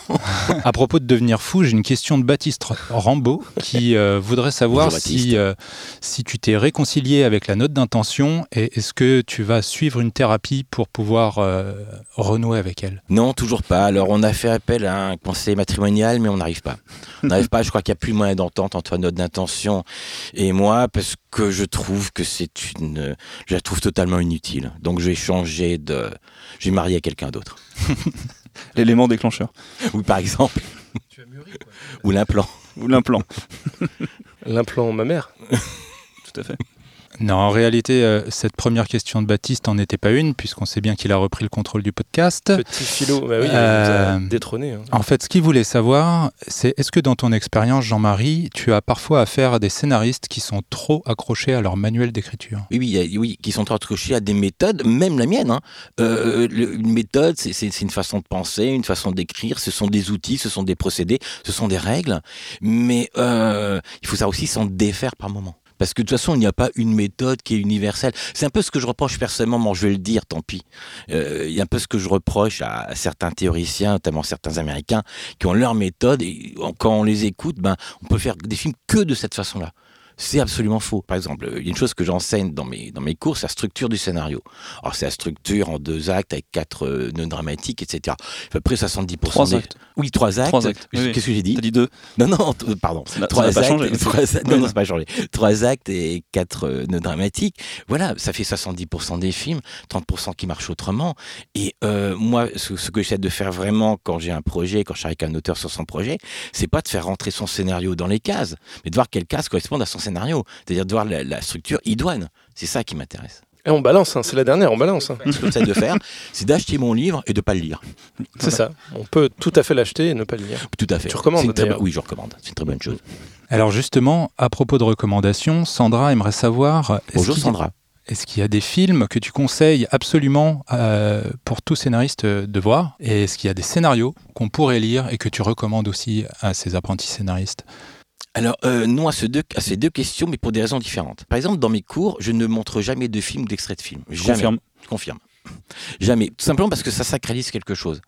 Et moi, je suis totalement contre. Moi, le film qui m'intéresse, c'est pas ce qui a été fait, c'est ce qui va être fait. Mais le film qui intéresse ceux qui écrivent les auteurs avec qui je travaille. C'est pas ce qui a déjà été fait. Et montrer tel film comme étant l'archétype de ce qu'il faut faire le film génial, etc., ça sacralise quelque chose. Euh, ça, met, ça met la barre un peu qui peut pas être trop haute. Ou bien, simplement, ces films-là peuvent ne pas parler à des auteurs aussi. Ils se dire, merde, c'est ça qu'il faut faire, mais ça, j'ai pas envie de le faire. Donc, je trouve c'est une très. Enfin, en tout cas, pour moi, ça entre pas dans la pédagogie. Je parlais de, petits morceaux de films que je montrerai pas d'ailleurs. Petits morceaux de films pour expliquer un point de dramaturgie, mais c'est tout. Que je parlais du, du thriller, je, je parlais un petit peu de Seven parce que pour moi, c'est l'archétype du thriller. Mais je dis pas, faut voir Seven pour qu'il y ait un scénar, pour qu'il y ait un thriller. Par rapport à la lecture des scénarios, là aussi, je vois pas trop l'intérêt. Une fois qu'on sait, on peut lire une dizaine de pages, une quinzaine de pages, par contre, ça se présente. Après, on va pas apprendre plus en dramaturgie en lisant un scénario qu'en regardant un film. Et il faut pas oublier que pratiquement tous les scénarios qu'on peut trouver dans le commerce, c'est un mixte entre le scénario du réalisateur et le scénario du scénariste après, après vision du film. Donc c'est quelque chose d'un peu bancal. Souvent, c'est pas comme ça qu'il faut écrire un scénario. Il y a aussi la scénariothèque des lecteurs anonymes, si on veut vraiment voir euh, les scénarios tels qu'ils ont été tournés, il me semble. Ils le présentent sur leur site. Il me semble, Jean-Marie, qu'à l'époque, tu parlais d'Amélie Poulain comme film euh, avec certaines choses très bien faites que tu illustrais. Oui, oui, oui, tout à fait. Je, justement, je parlais en illustration aussi, parce que c'est un film qui contourne beaucoup de règles et qui pourtant fonctionne. Mais qui fonctionne quand, quand on connaît ses règles et qu'on sait comment les contourner. C'est pourquoi ça a été contourné. Et aussi, j'en parle surtout par rapport au genre.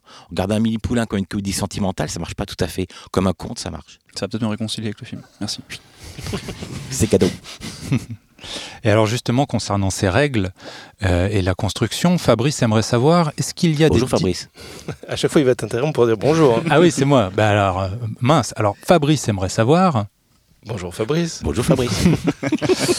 Est-ce qu'il y a une différence Est-ce que tu vois une différence de construction entre la fiction et le documentaire? Oui, il y a une différence de construction qui est due au simple fait que pour le documentaire, ne sont le matériau qui arrive avant l'écriture, du moins en partie, tandis que le matériau de la fiction, c'est uniquement son esprit, son imagination. C'est un matériau qu'on peut recréer qu'on peut changer, qu'on peut transformer.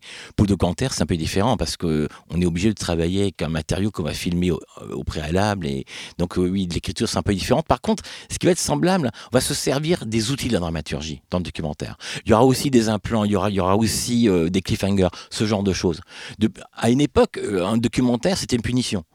Passer un documentaire à la télé, c'était une punition, il fallait le voir, c'était chiant, puis c'était vraiment les documentaires. C'était, ça passait avant les films au cinéma, une époque où on n'était pas né, et ça passait avant les films au cinéma, et voilà, et c'était le truc, euh, vous avez plus envie après de voir, le film, même si le film était mauvais, de toute façon, c'était mieux que le documentaire. Et donc, on était content. J'exagère un peu, bien sûr. Mais après, ils se sont rendus compte que le documentaire, c'est pas forcément quelque chose qui doit être euh, euh, rébarbatif ou chiant ou qui, qui, doit ennuyer le spectateur. Et donc on s'est dit, en utilisant la dramaturgie, on prend les documentaires intéressants, et c'est ce qui se fait de plus en plus. Mais là, on utilise la dramaturgie. Arnaud, est-ce que tu veux assumer ta, ta petite question et la poser en direct à Jean-Marie? Eh bien, allons-y. Bonjour. bonjour. À part Hugo, il y a aussi Arnaud qui est là. Bonjour Arnaud. Alors, euh, Jean-Marie, es-tu de famille avec le scénariste américain Eric Roth? Absolument pas. Absolument pas. Je suis de famille avec personne. J'ai pas de famille. du moins, j'ai pas de famille dans le métier, mais du tout. Jean-Marie. Repassons la parole alors, au délégué. Alors, alors, il y a Echo. Dernière question. Bonjour Echo. Alors, il y a Echo qui aimerait savoir si dans ton expérience, euh, tu as pu voir les caractéristiques des scénaristes qui s'accrochent et est-ce que c'est possible de reconnaître un scénariste en herbe qui va abandonner le métier? C'est compliqué comme question parce que euh, je me méfie beaucoup des impressions euh, préalables. Évidemment, on peut pas s'empêcher d'avoir une, une, impression, on voit simplement l'intérêt de quelqu'un durant les cours, mais parfois, moi, j'ai vu des gens, des, auteurs qui, qui, étaient tout à fait timorés, j'ai l'impression qu'ils s'ennuyaient et en fait, c'était les plus passionnés. Donc, il est très difficile de, comme ça, a priori. Après, sur l'année, oui, on se rend compte un petit peu. Euh, il y a aussi, on se rend compte un peu ceux qui sont faits vraiment pour le métier et ceux qui ont plus de mal. Euh, ceux qui s'accrochent très très fortement à une idée, qui n'ont aucune souplesse, auront beaucoup de mal à réussir dans le métier. Il faut quand même une certaine souplesse.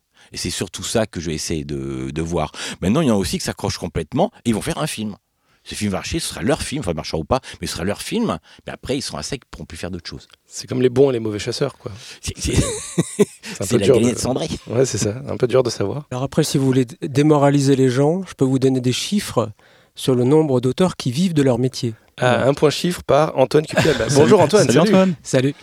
Donc effectivement, le nombre d'auteurs, je vais prendre mes notes dans un instant parce que je les ai pas, je les ai pas en tête, mais le nombre d'auteurs effectivement qui vivent de leur métier, c'est-à-dire qui sont euh, affiliés aux AGSA, c'est-à-dire la sécurité sociale des auteurs, et qui donc dépassent le seuil d'affiliation, est très faible par rapport au nombre d'auteurs en général, c'est-à-dire de gens qui perçoivent des droits d'auteur, mais qui en perçoivent de façon très irrégulière. Donc évidemment, on voit qu'il y a un gros décrochement entre ceux qui font un petit peu, comme vient de le dire Jean-Marie, quelques euh, euh, choses, un court métrage ou des, des, voilà un film et puis plus rien après pendant un temps, et ceux qui travaillent régulièrement. Donc la question c'est aussi la régularité d'un auteur.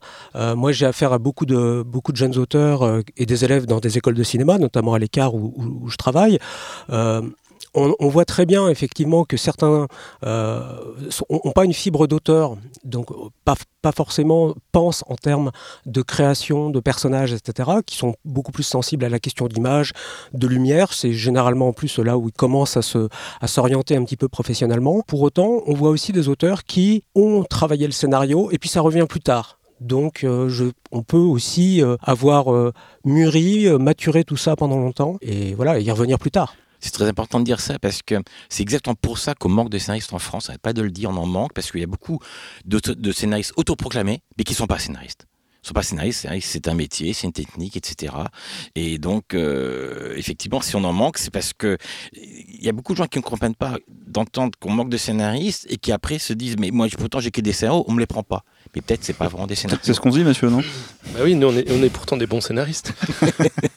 c'est quoi la différence avec, avec mauvais scénaristes finalement?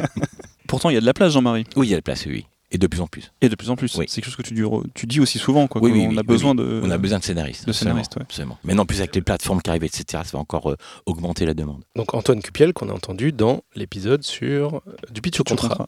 C'est ça. Tout à fait. Voilà. Et donc, Le maître pitcher. il y aurait 265 000 personnes qui sont annuellement qualifiables d'artistes-auteurs. Donc ça regroupe en plus toutes les professions, Oui. pas juste scénaristes. Un photographe est considéré comme un auteur. euh, Exactement. voilà. Alors que franchement, appuyer sur un bouton. hein. Tout le monde peut le faire. hein. C'est ça. Et donc, euh, les auteurs ayant perçu des revenus en droit d'auteur inférieurs au seuil d'affiliation à la GSA, ça représente 86% des auteurs, c'est-à-dire à peu près 175 000 personnes. Donc on voit bien qu'il y a des gens qui perçoivent des droits d'auteur, mais qui sont bien en dessous du seuil de à peu près 9 000 euros par an, Mm. si j'ai bonne mémoire, 8 ça 000 doit à être peu le près, seuil. ouais. Voilà, et donc en dessous de 9000 euros. Donc est-ce qu'on vit de son métier à ce niveau-là? C'est un peu plus compliqué. Alors parfois on peut avoir comme nous aussi des activités périphériques euh, au métier d'auteur, c'est-à-dire être prof, euh, être script doctor, avoir des activités qui sont complémentaires, qui rentrent dans la catégorie d'ailleurs euh, des revenus de l'auteur. Voilà, maintenant, euh, pour vivre exclusivement de ses créations, évidemment, c'est beaucoup plus difficile. C'est un point très important. Merci d'avoir euh, pété l'ambiance. Est-ce qu'on présente On, PF on- euh, on présente PF, mais bah oui, oui. on va entendre sa, sa voix que beaucoup adorent. Alors, Un revenant. un revenant, il revient parmi nous. Salut Pierre-François. Salut Pierre-François, Bonjour à toutes et à tous. Bonjour Père François. comment vas-tu? Bah, très très bien, très, très intéressé par ce que je viens d'entendre, euh, un petit peu surpris aussi. Non, je voulais juste revenir sur la question précédente, c'est-à-dire euh, la personne qui pose la question, qui dit euh, est-ce qu'on à, à quoi on reconnaît quelqu'un qui euh, se lance dans l'écriture et va abandonner? Toi, tu es aussi confronté à ça? Tout à fait, puisque moi, j'ai, on peut dire que j'ai abandonné l'écriture de, de scénario au bout de 25 ans, donc ce que et j'en suis vraiment ravi. Et c'est bien le message qu'il faut faire passer. Non, non, mais je veux dire, il faut être Tu es clair. heureux c'est- depuis que tu as arrêté.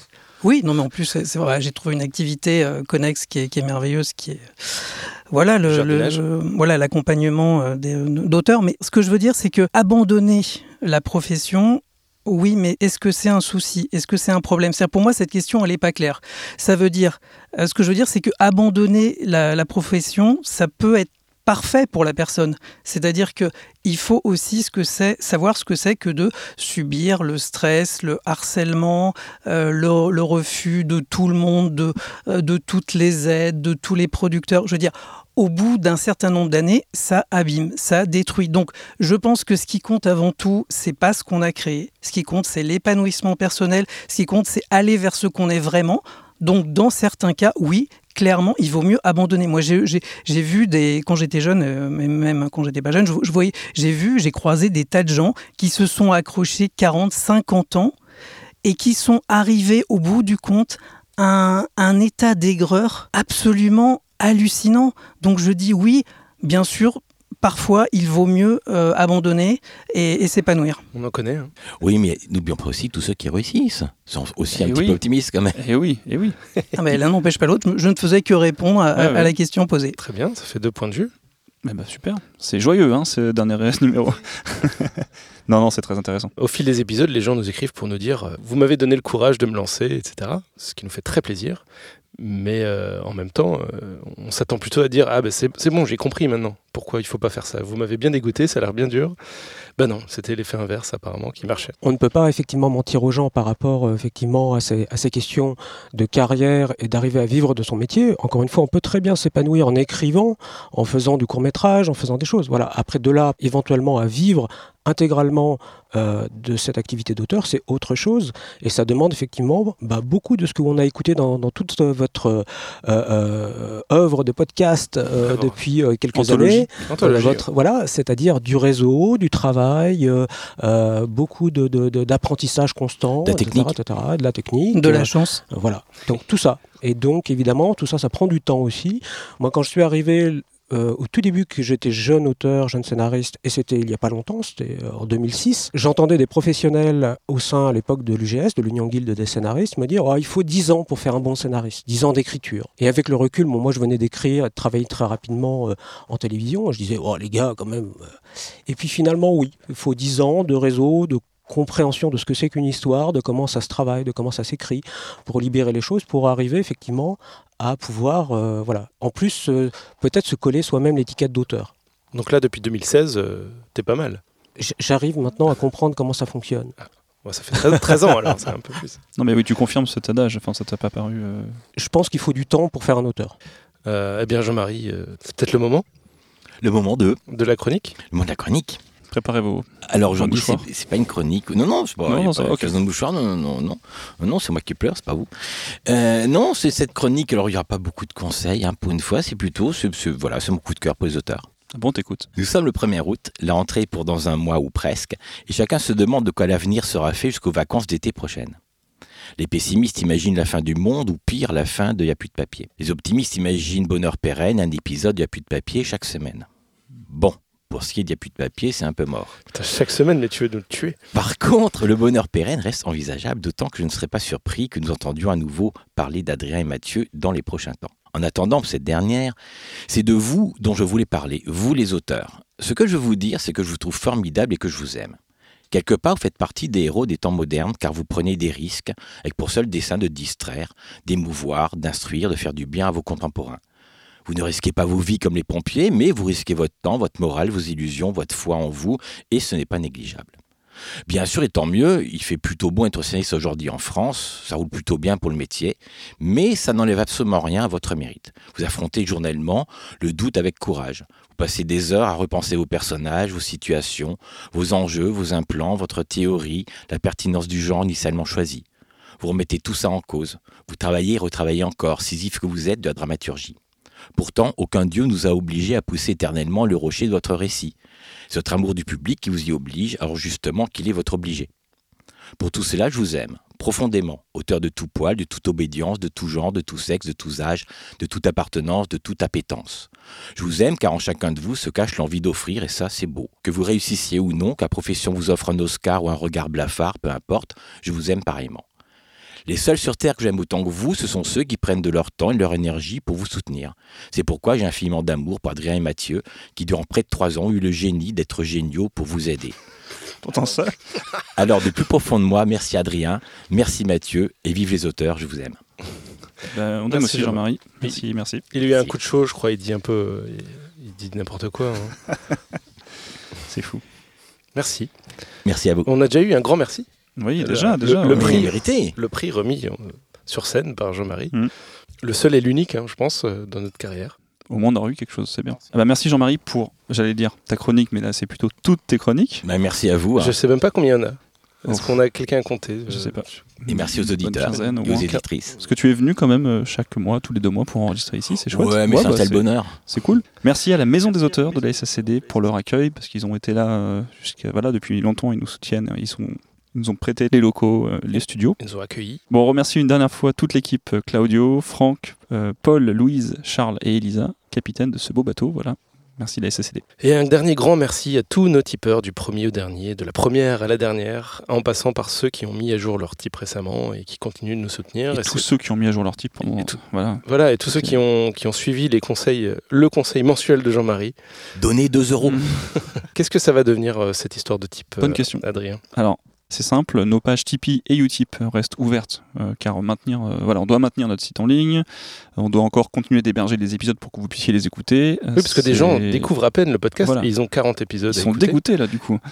Ils se disent Ah, ça y est, un truc que je vais pouvoir écouter tous les mois. Bah non, c'est fini. Maintenant, il faut revenir au premier. Et bah oui, voilà, c'est comme ça. Mais euh, ça reste en ligne. Ça reste en ligne pour ceux qui peuvent encore les découvrir. Et nous, on a envie que les gens les découvrent. hein. On va pas tout euh, mettre euh, dans une boîte. Et... Ah tiens, si on mettait ça dans une boîte payante, Oui, voilà. une, on- une loot box. Une oui. Il y en a qui font ça, mais on a décidé de ne pas non, faire on ça. va voilà, pas faire donc, ça. euh, si vous voulez donc nous aider, euh, pareil, 2 euros, ce que vous voulez, bah, c'est très cool. Et on vous en voudra pas si vous le faites pas. Voilà. Et qui sait, peut-être euh, si euh, on a assez d'argent de côté, parce que ça coûte de l'argent, on pourra refaire euh, un épisode en public, parce qu'il faut réserver la salle, le bar, etc. Et, et inviter tous ces gens, et ça prend, ça prend des sous. Si vous êtes organisateur de, fe- de festival, si vous avez envie de, voilà, de, nous, de nous inviter, bah, on viendra avec plaisir faire des épisodes spéciaux. C'est ce que tu Voilà. suggères, Mathieu? Aussi. C'est, on, l'a, on l'a déjà fait, on peut le Ouais. refaire. En revanche, les types par podcast ne marcheront plus, parce qu'il n'y aura plus de... Il y aura plus de voilà. podcasts euh, tous les mois, mais euh, euh, Tipeee propose un, un type par mois pour ceux qui veulent continuer de nous soutenir, euh, soutenir de manière régulière. Voilà. Je dis ça à ceux qui veulent. D'autant plus que vous avez le Discord qui continue. Tout à fait. Et tu fais bien de le dire. Pourquoi on arrête le podcast Ah oui, parce qu'en fait, on a décidé d'arrêter le podcast, Mathieu. C'est ça, Oui, si c'est j'ai bah, bien c'est- suivi. c'est le- c'est pour ça que c'est un peu bizarre aujourd'hui. Il y, a des- il y a plein de gens, il n'y a pas que Jean-Marie. Moi j'ai peur, il y a des gens qui, qui parlent dans des micros. Euh, C'est un peu spécial parce qu'on c'est le dernier. Parce qu'on s'est dit, euh, bon, ça fait 40, 41, on a, on a un peu fait le tour des sujets qui nous intéressent, il y en aura évidemment plein d'autres, mais euh, on préfère s'arrêter pendant qu'on a encore envie de le faire. On ne veut pas se forcer pour euh, venir tous les mois vous délivrer un podcast. On n'a pas envie que ce soit une corvée. Donc on- pendant qu'on a encore euh, l'envie et l'énergie, on préfère s'arrêter.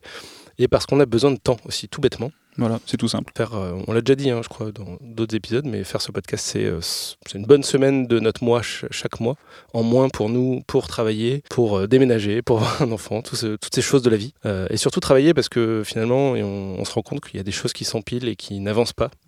Parce que euh, tous les mois, il faut refaire un podcast, ça prend du temps, et il faut le faire bien, et on le fait pas euh, à l'arrache. On veut pas le faire à l'arrache, c'est pour ça qu'on préfère arrêter. Est-ce que j'ai tout dit? Est-ce que c'est Bon, assez oui. clair? Est-ce qu'on va Bon, satisfaire oui. les gens? Si vous avez des, des- des insultes ou des, des menaces de mort, euh, c'est podcast.adrienetmathieu.fr. voilà. Ou des messages de soutien, on en a reçu, ça fait plaisir. Ouais, c'est chouette. Non, mais surtout, l'avantage, c'est que du coup, le podcast ayant été pensé comme une anthologie, on a fait en sorte que les épisodes soient toujours euh, utiles à un moment donné, et que ce soit pas, euh, qu'on puisse pas les perdre, qu'on n'en perde pas le contenu. On a évité de faire un podcast euh, d'actualité, qui Voilà. suit quelque chose de temporaire. C'est-à-dire qu'on on a voulu que le premier épisode, comme le 40e, s'écoute euh, dans un an, dans deux ans, et on ait toujours quelque chose à en tirer, en fait. Donc moi, je vais réécouter tout ça. Je sais pas pour toi, mais euh, je vais me les refaire. Moi, c'est bon, j'ai eu ma dose. C'est vrai Parce Ouais, que ouais. c'était il y a trois ans et des brouettes. Moi, vrai. je sais plus ce qu'on s'est dit. hein. Mm.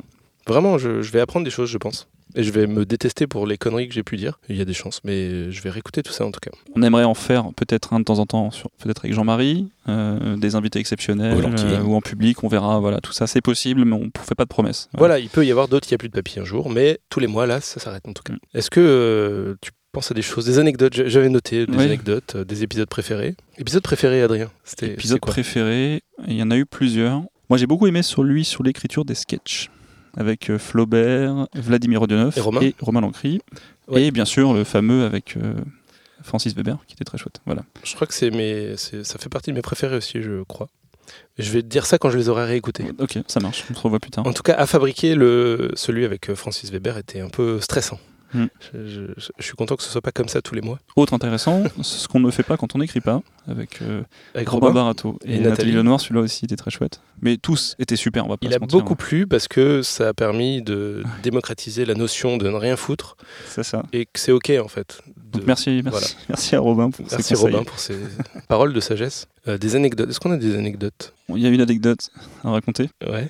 On a failli perdre un podcast. Failli. Une fois, on a enregistré un podcast au bout de 45 minutes. Ça a merdé avec l'enregistreur. Et le problème, c'est que l'enregistreur n'a pas sauvegardé euh, au fur et à mesure. C'est-à-dire qu'une fois coupé, il n'y avait rien dans la carte. C'était un épisode, je crois que c'était le cinquième. Quelque chose comme ça. Voilà. ouais, non, et on, a dû refaire le podcast. Et du coup, les réponses étaient les mêmes, mais plus rapides. C'était rigolo. Mais bon, enfin, pas sur le coup, j'ai pas trop rigolé. Oui. Il y a l'épisode 6, je crois, où on n'a pas fait. J'ai oublié la photo. C'est Ouais. vrai. Si vous regardez les images des podcasts, bah, le seul où il y a une autre image que nos tronches, bah, c'est celui où j'ai oublié de. Et depuis, je note dans notre déroulé en premier photo, Photo. en majuscule, en gras, etc. pour euh, vraiment penser à faire la photo en premier, comme ça, ça n'arrive plus. Et ça n'est plus arrivé. Les sujets, euh, les sujets auxquels vous avez échappé, peut-être, ça peut être rigolo, ça. T'avais fait. Qu'est-ce qu'on pense Si tu veux. Ouais. Bon, on a une petite liste de sujets qu'on a qu'on n'a pas traités. Il y a vraiment des trucs nazes, Ouais. des trucs Clairement, que clairement. on se dit heureusement qu'on l'a pas qu'on l'a pas fait. On voulait faire un programme court 2. Malheureusement, désolé Fabrice si tu nous écoutes, il n'aura pas lieu. Ah, Fabrice Marouka, Ouais, qu'on salue. Marouka, qu'on salue. On aurait aimé faire un épisode avec toi, mais euh, c'était compliqué de réunir tout le monde au même endroit. C'est vrai qu'on a, on, a voulu faire des épisodes numéro 2 de, Mm. de thématiques qu'on a déjà abordées et on n'a pas pu le faire. On pensait y arriver et on n'a pas pu le faire, malheureusement. Il n'y aura pas non plus d'écrire pour la BD. Voilà, désolé les amateurs de BD, mais, mais, mais, mais, C'était dans les tuyaux et Ouais. finalement, bah, c'était prévu un peu trop tard. un podcast sur la BD qui est sorti avec euh, Alice, il y a Jacques, tout à fait. Et son podcast s'appelle euh, Sous la jaquette. Voilà. très bon podcast. Allez voir. Voilà. Allez écouter plutôt. Palliatif pour euh, notre épisode qu'on ne fera pas. Le cinéma d'auteur. Je sais pas si on aurait été très bon pour parler de ça, mais c'est- c'était prévu. Voilà. Bon, bah, c'est les, tous les, voilà, tout ce qu'on. A- je vois Antoine Cupiel. Ah oui, tiens, la tension narrative avec Raphaël Baroni et Antoine Cupial. Tu vois, on l'a noté, Antoine. On y a pensé, et puis euh, Bah écoute, ça sera, ça sera peut-être un jour, après Ouais. tout. Pourquoi Voilà. pas Pourquoi pas la tension narrative, le podcast, par Antoine Cupiel. Et Raphaël Baroni, que Eh je bah vous oui. conseille toujours de lire. quoi Oui, arrive. tout à fait. écrire des romans. Ça aussi, on a Ouais, essayé à un moment, ça, ça, n'a pas trop pu se faire, mais euh, voilà, c'est dommage. C'est pas non plus notre culture, l'écriture de romans. On sait qu'il y a des, des, autres- enfin, des, des écrivains, des romanciers qui nous écoutent, mais on est désolé pour vous, on n'a pas pu faire cet épisode.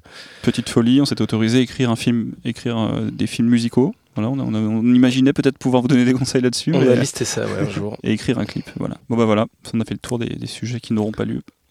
En termes d'anecdotes, qu'est-ce qu'on peut. Les rater, les choses que personne ne sait, les choses honteuses? Non, bah, y a qu'il y pas, en a? tout était assez transparent de notre part, il n'y a jamais eu de soucis. On est toujours sorti, on a toujours sorti nos épisodes les premiers du mois, voilà, a pas de... Il y a un truc qui est, qui Ouais. est sympa, c'est que avant de faire. euh, Bon, dans le hors-série numéro 3, je crois, on a mis à la fin un extrait du podcast qu'on avait fait avant Il n'y a plus de papier, qui est plus en ligne, qui était nul. C'est pour ça qu'on a mis un extrait et pas tout, parce que c'est vraiment naze. Et après, on avait fait une. Je sais pas comment on dit, un document d'intention sur ce- ce que serait Il n'y a plus de papier, euh, en définissant euh, le type de podcast que ce serait, le nombre d'intervenants, le, la fréquence, enfin, le truc qui définissait vraiment l'émi- l'émission telle qu'elle serait et qu'elle a été. Et ce document est disponible sur Discord.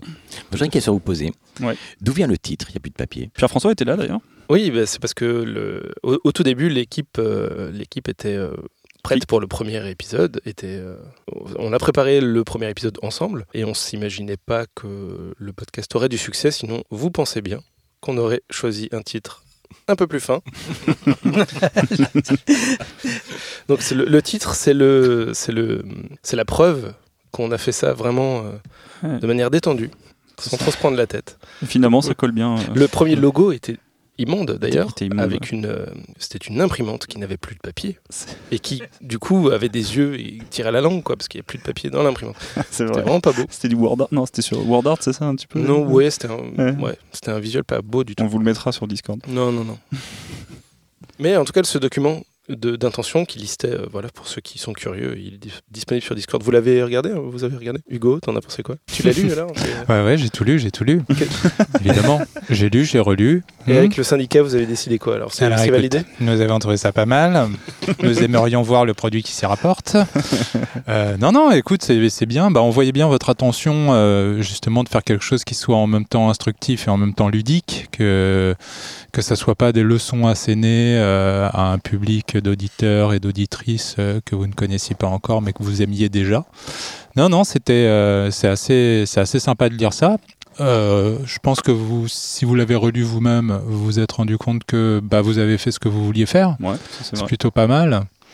Donc euh, il y a une satisfaction à s'arrêter sur euh, en se disant bah voilà, on, on a fait ce qu'on voulait faire, on l'a bien fait. Et bon, vous le referez peut-être, j'espère. Moi, j'ai dit le, le jour où l'épisode ne sort pas le premier du mois, c'est qu'on a raté et on s'arrête là. C'est vrai. Bon, je suis un peu un dictateur, Pression, hein, voilà, je mets un peu la pression. Ah ouais, mais il y a des trucs quand ça sort pas le, le premier euh, du mois, euh, ça va pas. hein. Ça râle après. Hein. Il y a une fois, on a uploadé le premier du mois. hein. On a un peu dépassé, j'ai cru que ça sortait le 2 et t'as failli mourir ce jour-là. hein, C'est vrai, c'est vrai. finalement, ça s'est bien passé. Voilà. Arnaud, est-ce que toi, t'as- ça t'a fait quoi de lire ça? Oui, bah pour moi, le contrat est rempli. Ah oui, Bah, super, ouais. très bien. Rien à dire. Très bien. Pierre-François, Donc je voudrais euh, faire un petit bilan, en fait, euh, enfin poser une question. Donc Pierre François, euh, c'est très, c'est pour les nostalgiques qui étaient là au premier épisode, c'est, c'était, c'est une belle façon de boucler la boucle. Tu es, tu es là pour le dernier. Tu n'es pas une diplose.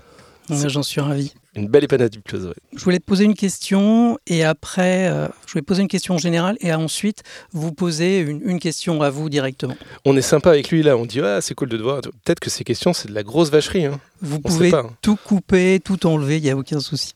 Alors on peut se poser la question, à quoi tient le succès de Il n'y a plus de papier? La pertinence des sujets, la justesse des questions posées, la qualité des intervenants?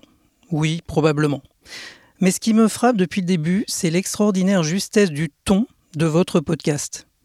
Déjà, il y a en guise d'intro ce morceau de rock envoûtant, puissant, libérateur, comme une invitation à nous dépasser. On a une review musicale en même temps. C'est cool. Un morceau maison, décidément les gars, vous avez tous les talents. Ensuite, oui, je voulais vous parler du ton. C'est vous le ton. Le ton, c'est Adrien et Mathieu. C'est le mélange de votre étonnant duo entre complicité, bienveillance, humour et rigueur. Complicité parce qu'elle est réelle entre vous et qu'elle fait plaisir à voir et à entendre. Bienveillance, vous avez toujours su vous placer au bon niveau par rapport à vos invités. Vous êtes toujours au service de leur récit et de leur expérience, mais sans jamais tomber dans le rôle de faire valoir ou de passeur de plat. Et ça, c'est cool. Humour, bah oui, les gars, vous êtes drôles. Et la bonne humeur de vos podcasts n'est pas pour rien dans votre succès. Et merci, car la bonne humeur, c'est contagieux. Enfin, rigueur, parce que vous êtes dans la recherche perpétuelle d'amélioration. Le travail paie, et aujourd'hui, personne ne remet en question la haute qualité de Y'a plus de papier, que ce soit du côté de la forme ou du fond. Même si ça fait parfois 2h40. C'est pas grave. plus c'est long, plus c'est bon. Complicité, bienveillance, humour et rigueur. Voilà ce qui, d'après moi, a permis à Y a plus de papier ce ton irrésistible. Votre podcast sonne juste parce qu'il vous ressemble, parce que vous l'avez d'abord fait avec le cœur et que les passionnés d'écriture que nous sommes l'ont bien senti. Alors, mille merci, changez rien et tous mes voeux de succès pour la suite. Je ne sais que dire. Ben, merci PF. Changez rien, c'est-à-dire euh, il faut qu'on continue. Continuez à être vous-même. Ah, Merci, c'est Je très, crois que tu avais compris en fait. Très gentil. il n'y a pas de question là? Non, ça vient là tout de suite, Ah. je crois. Alors voilà maintenant ma Elle est question. grande la question, attention. ma question. euh, non, non, elle est, elle est assez courte. Donc, vous, vous avez fabriqué ce, ce podcast. Euh, nous, on l'a juste écouté. Alors, la différence, Tu l'as elle est. fabriqué avec nous un petit peu. T'étais là. euh, Non, non, être début. un enregistrement, c'est pas du tout fabriqué. Ouais, quand même. Non, non, non, moins- tu, tu vas comprendre pourquoi. Tu vas comprendre Ah. pourquoi. Alors, la différence, c'est quoi? C'est que nous, on l'a écouté, on chope deux, trois conseils, euh, des petites intuitions comme ça au passage. Ok. Vous, vous l'avez fabriqué. Ça veut dire que vous l'avez réécouté des, plusieurs fois et que donc, inconsciemment ou pas, vous l'avez forcément intégré. Alors, ma question est la suivante. Quels sont les deux, trois trucs du podcast qu'il vous semble avoir intégré dans votre pratique? Autrement dit, en quoi votre propre podcast a fait de vous de meilleurs scénaristes? Je crois que c'est la meilleure question que- qu'on pouvait nous poser.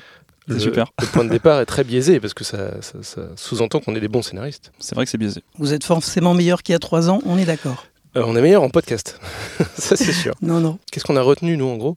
C'est-à-dire que moi, euh, une fois que c'est enregistré, que c'est monté, que c'est mis en ligne, moi les, les épisodes finaux, je, je ne sais même pas euh, comment ils sonnent parce que je les écoute, je les écoute même pas. Mhm. C'est pour Mais ça que je disais, je vais, je vais tout réécouter parce que je vais, je pense, redécouvrir un peu le son et la façon dont c'est fait. Je, je vais réexpliquer ma question. Mais j'ai compris. Il y a trois ans, juste Il y a trois ans, tu vois, tu étais en situation, tu écrivais. Trois ans après, avec tout ce que tu as entendu, tu es forcément un auteur complètement différent. Et dans ta pratique, à quel moment tu dis Ah ouais, tiens, je sens que j'ai évolué, c'est que- c'est plutôt comme ça que je vais faire Tu vois, ce genre de choses. Je pense que c'est une question qui vaut aussi pour les auditeurs.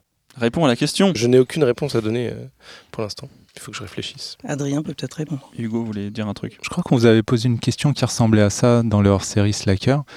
Et vous étiez, euh, vous nous aviez dit euh, qu'il y avait une chose qui avait changé et qui venait d'un conseil qu'on vous avait donné. Je Ah crois oui. que c'était euh, Francis. Francis, voilà, et qui vous avait dit il faut passer à la, réalis- à la réalisation maintenant, et que maintenant vous y pensiez. Ah oui, en choses très concrètes euh, qu'on a entendues en face de nous et qu'on essaie d'appliquer, c'est peut-être ça, oui. On...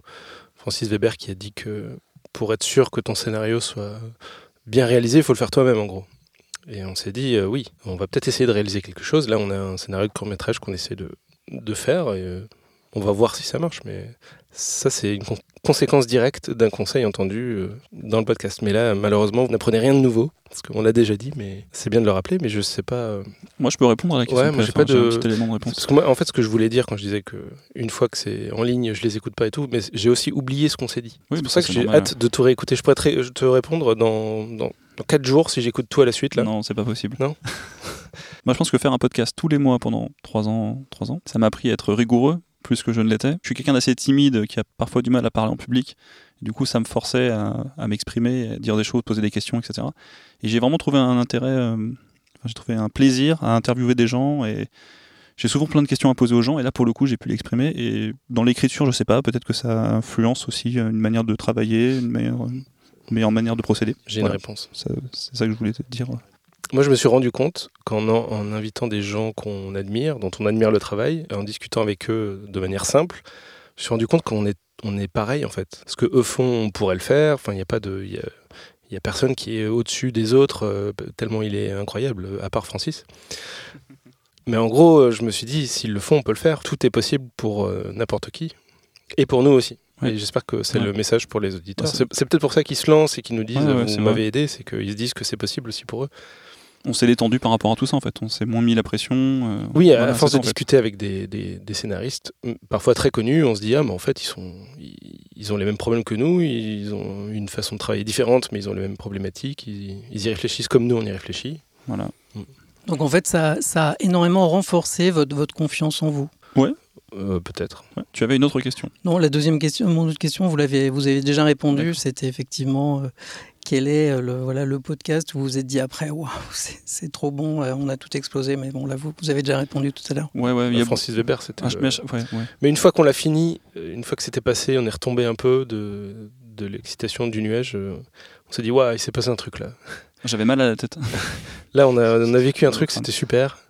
Et, euh, et ça, ça a été confirmé avec les, les auditeurs qui nous disent tout le temps que c'est l'épisode préféré. Donc, Mm. euh, et je sais pas si on peut le dire, je sais pas si on l'a déjà dit. On a eu de très bons retours de Francis Weber aussi, qui est très content de, de cet épisode et qui, qui a même dit à Yves, Yves Lavandier, euh, que si l'occasion se représentait, il serait ravi d'en refaire un. Donc, euh, avec plaisir avec plaisir. ouais.